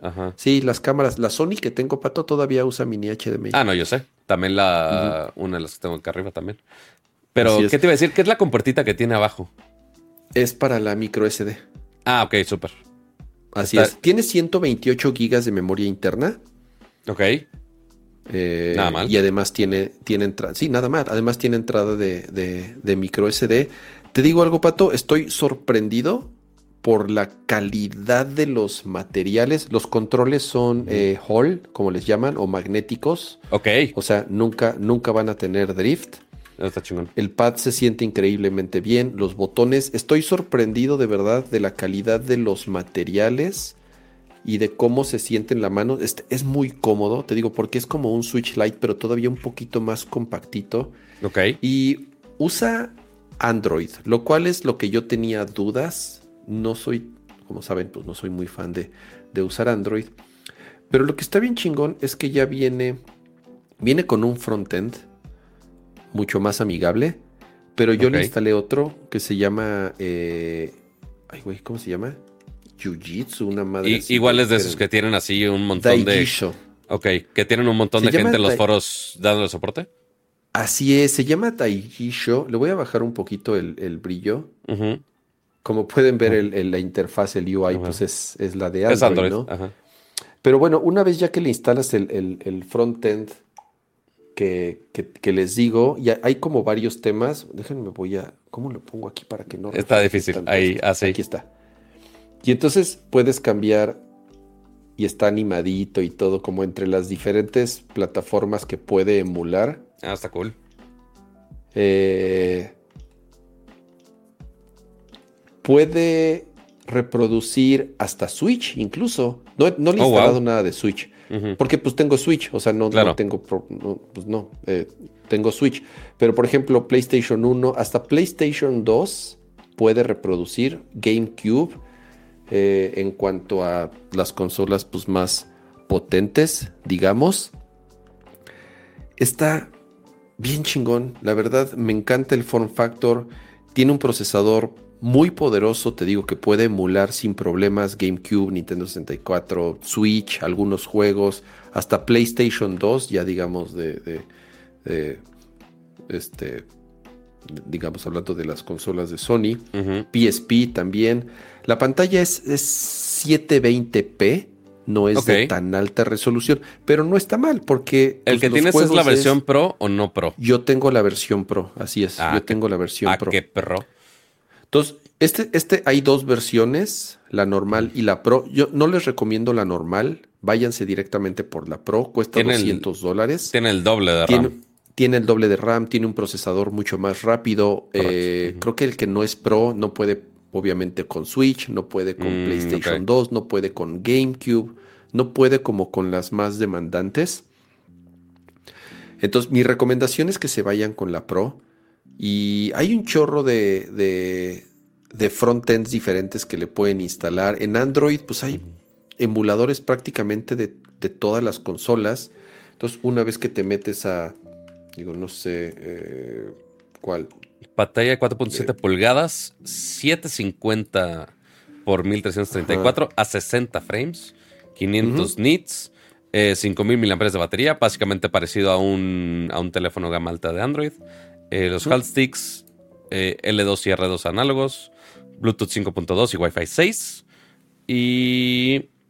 Ah, y ojo, la versión Pro tiene Android 13 y la el RP4 tiene Android 11. Y la versión Pro, de lo que veo, ¿dónde está la versión Pro? Aquí está. Pues dice aquí 200 dólares. Exacto. Y los diferentes colorcitos que le puedes poner aquí. Sí, sí, yo lo, yo lo, yo compré ese del de 200 dólares, pero la ventaja de que sea Android, a pesar de que no me encante, es que le pude instalar Game Pass. Ah, a ver, voy. Entonces, y como ya tienes los controles, y además es, obviamente es, touchscreen la pantalla. Ah, está cool. Estuve jugando un rato el Persona 3 corre Pato perfectamente bien.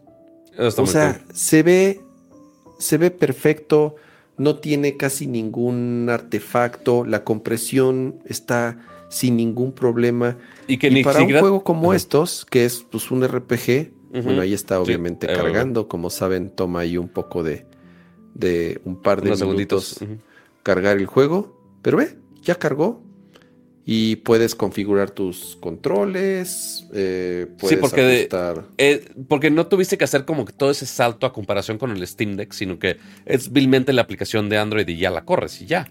Es exactamente la aplicación, porque tiene Play Store. sí, todos los, incluso todos los juegos de Android, lo que voy a hacer es, le voy a instalar Honkai Star. Ándale. Le voy a instalar eh, Genshin Impact, le voy a instalar Diablo. O sea, todos los mismos juegos que existen en Google tiene un procesador muy bueno. Y bien, ahí, ahí, yo sí estoy corriendo el, Persona 3. Nada más. Se ve y se escucha y se juega perfectamente bien. No tiene nada de lag. Bueno, o sea, te digo, técnicamente sí tiene lag porque es cloud gaming. Pero no se siente, pato. O sea, estos juegos no tienen absolutamente ningún problema. Eh, estoy fascinado, de verdad. Estoy muy contento con, con el Retroid Pocket 4. Si tenían pensado comprar una de estas consolitas chinas Eh, hay de varios colores, ahí estuviste poniendo en la página, hay de diferentes colores, hay transparentes, hay eh, creo que negra, gris, blanca. Eh, yo compré esa, que es la del Super Nintendo. Y la del Famicom. se las recomiendo mucho, mucho. Es una consolita muy bien hecha, muy flexible por todo lo que ofrece Android, más todos los beneficios de cloud gaming, y emulación y además a un precio 200 dólares. No estoy diciendo, no, no es barata considerando que puedes comprarte ya un Switch Lite por 200 dólares o incluso menos. Pero, pero bueno, si ya tienen un Lite y un Switch Lite y están buscando una alternativa y tienen ahí alguna colección de ROMs eh, que de pronto les da cierta nostalgia por jugar, este es, este es mi recomendación del año, Retroid Pocket 4 bueno, de lo que va del año, ¿verdad? Pero, de lo que va del año. Oye, pero a ver, es lo que te digo. Qué gran 2024 estamos teniendo hablando de temas de juego. De consolitas. Está bien, bien, bien, bien bonita. Me encantó. Muy bien. Pues yo, la verdad, me encantaría atribuirles muchas cosas, pero no, es, no he podido, ni he tenido tiempo de jugar nada. Este, y además estuviste malito de tu panza, Pato. Estuve malito de mi panza, entonces estuve ahí, eh, este, ahí hecho bola aquí, que como podrán ver, esta vez tuve que modificar un poco el estudio, este, porque tuve visitas, entonces no podía hacer mucho. Eh, un poco de chambita, yo intentándole dedicar el tiempo a lo de los analytics de, de redes sociales, pero pues eh, para intentar hacer videos decentes. Pero, ¿saben quién no este, invirtió su tiempo en vano? Todos estos bonitos suscriptores que tenemos por acá. Muchísimas gracias a todos los suscriptores, los miembros pro que nos acompañan semanas tras semana con su ayuda y con su apoyo a este bonito podcast. Y por supuesto también a todos los que están ahí en vivo ayudándonos a ver este programa, a calificarlo, a dejar su bonito like, a convivir con nosotros, que también nos gusta leerlos y sus opiniones y sus fake news y todo. De preferencia no los fake news, pero, pero sus, su emoción y el amor y la pasión por la tecnología y los videojuegos, como nosotros también la queremos compartir con ustedes. Muchas gracias a los miembros Max. Ya se me está acabando la voz. Lalo Villalobos, Pablo Muñoz, Nat Chopper, Rafael Suárez, Geek Blitz, Noé Hernández, Sergio Flores, José Luis Valdivia Menéndez, José Luis Sánchez, Luis Aguilar. Ya vi por qué se sentía que se duplicaba, porque estaban dos José Luises pegados. Gerardo Hernández, llama a ser uno, Nero Estrada, Adriel Macedo, Arofline, Rodrigo Beltrán, Jerry Dávila, Arturo Reyes Santi, Adolfo Los Docentes, Aria Gerti, Adalperno Ramones, Víctor Manuel López, Omar Ramírez, Mario Guzmán, eh, Ricardo Bañuelos Rodríguez, Raúl Herrera y finalmente los miembros. Digo, qué bueno que ya me se me canse la voz de tanto decir suscriptores, qué bueno, qué hermoso. Eh, y también los miembros ultra que están por acá: Raúl Jesús Ruiz Tapiz, Gabriel Consuelo y Cajito. Muchísimas, muchísimas gracias por todo su apoyo y todos los que están aquí en vivo viendo este bonito show. Recuerden que si están viendo la repetición, pues bueno, también dejen su bonito like, dejen sus comentarios. Si están escuchando la versión en audio, también dejen su bonita calificación, lo cual nos ayuda bastante a que los dioses de los algoritmos nos quieran un poquito más. Y recuerden que todos los jueves, 9.30 de la noche, aquí estamos transmitiendo para platicar de tecnología, videojuegos, gadgets y todo lo que un geek le puede interesar. Ramsa, muchas gracias por acompañarnos en otro show más, que siempre nos alargamos de las 12. Eh, 12 con 8, no estuvo tan mal. Eh, ya la vez pasada estuvo más, más manchada. Sí, sí, la vez pasada estuvo más manchado. Yo escuché que se te está yendo la voz y yo sé lo que se siente porque a mí el otro día se me estaba yendo y, se siente horrible. Además has estado... Todo, todo es por la alergia. Mal, todo es por la mal de alergia. Tu, mal de tu panchita. De mi panchita, de mis riñones, de, mm, de mi respiración con las alergias. Ya mejor no, mátame. bueno, estás todo chafa, pato. Yo sé. ¿Estás diciendo, Cama, que soy marca patito? Ay. ya vámonos a dormir. ¿Cuándo, ¿Cuándo, te vas de viaje, Pato? Es este mes, eh, ¿verdad? Sí, pero hasta el 23, si no me equivoco. Todavía ok, bueno, hay que ir planeando a ver qué va a pasar esos días. Uy, no, y, y, está rarísimo, pero considerando que el, o sea, me invitó el PR de esa marca, que después les tengo que contar, pero bueno, el PR que lleva esa marca, con la cual voy a ir a, a Barcelona, ya no está en la marca, entonces como de, eh, este, entonces, ¿quién me va a llevar? ¿Quién me va a dar los boletos del avión? ¿Quién sabe? Pero pues, ahí les contaré a ver qué tal. Está bueno, Pato.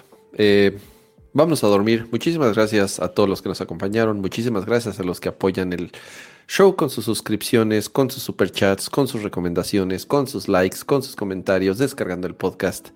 Nos vemos la próxima semana. ¿Y, ah, ¿Y qué? ¿Y qué, Pato? Ah, no, dime. Para los que estuvieron viendo algún cachito del show en vertical en Instagram, si tienen algún comentario, sugerencia o algo así, Ay, güey, estaría chido. Tampoco fue, híjole, ¿cuántos números? Porque fue en mi cuenta también.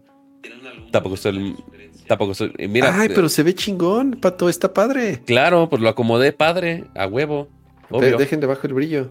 Lo, lo único malo es que en cuestión de de los comentarios sí tapa y no lo puedes quitar los comentarios. Entonces necesito así como adecuarlo un poco para que. ¿Cómo que no puedes quitar los comentarios? Claro que los puedes esconder, ¿no? ¿Ah, si haces swipe o algo, no sé. No, me acuerdo, según yo no. Nunca he entrado un live. Según yo no.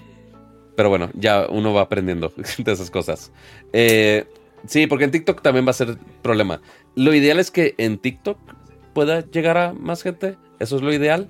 Este, pero estoy viendo la manera de cómo se puede hacer eso sin que se rompa. Y la calidad del video está bien cabrona, pato. Pues claro, obvio. Lástima que solo está en. Eh, y mira, ya entraron a 10 personas. Está a 30 cuadros. No sé por qué te limita a 30 cuadros. Este, está a 102 kilobits por segundo. Eh, Audio bitrate 46 kilobits. Sí, o sea, debe estar todo con una calidad similar, solo justamente en vertical.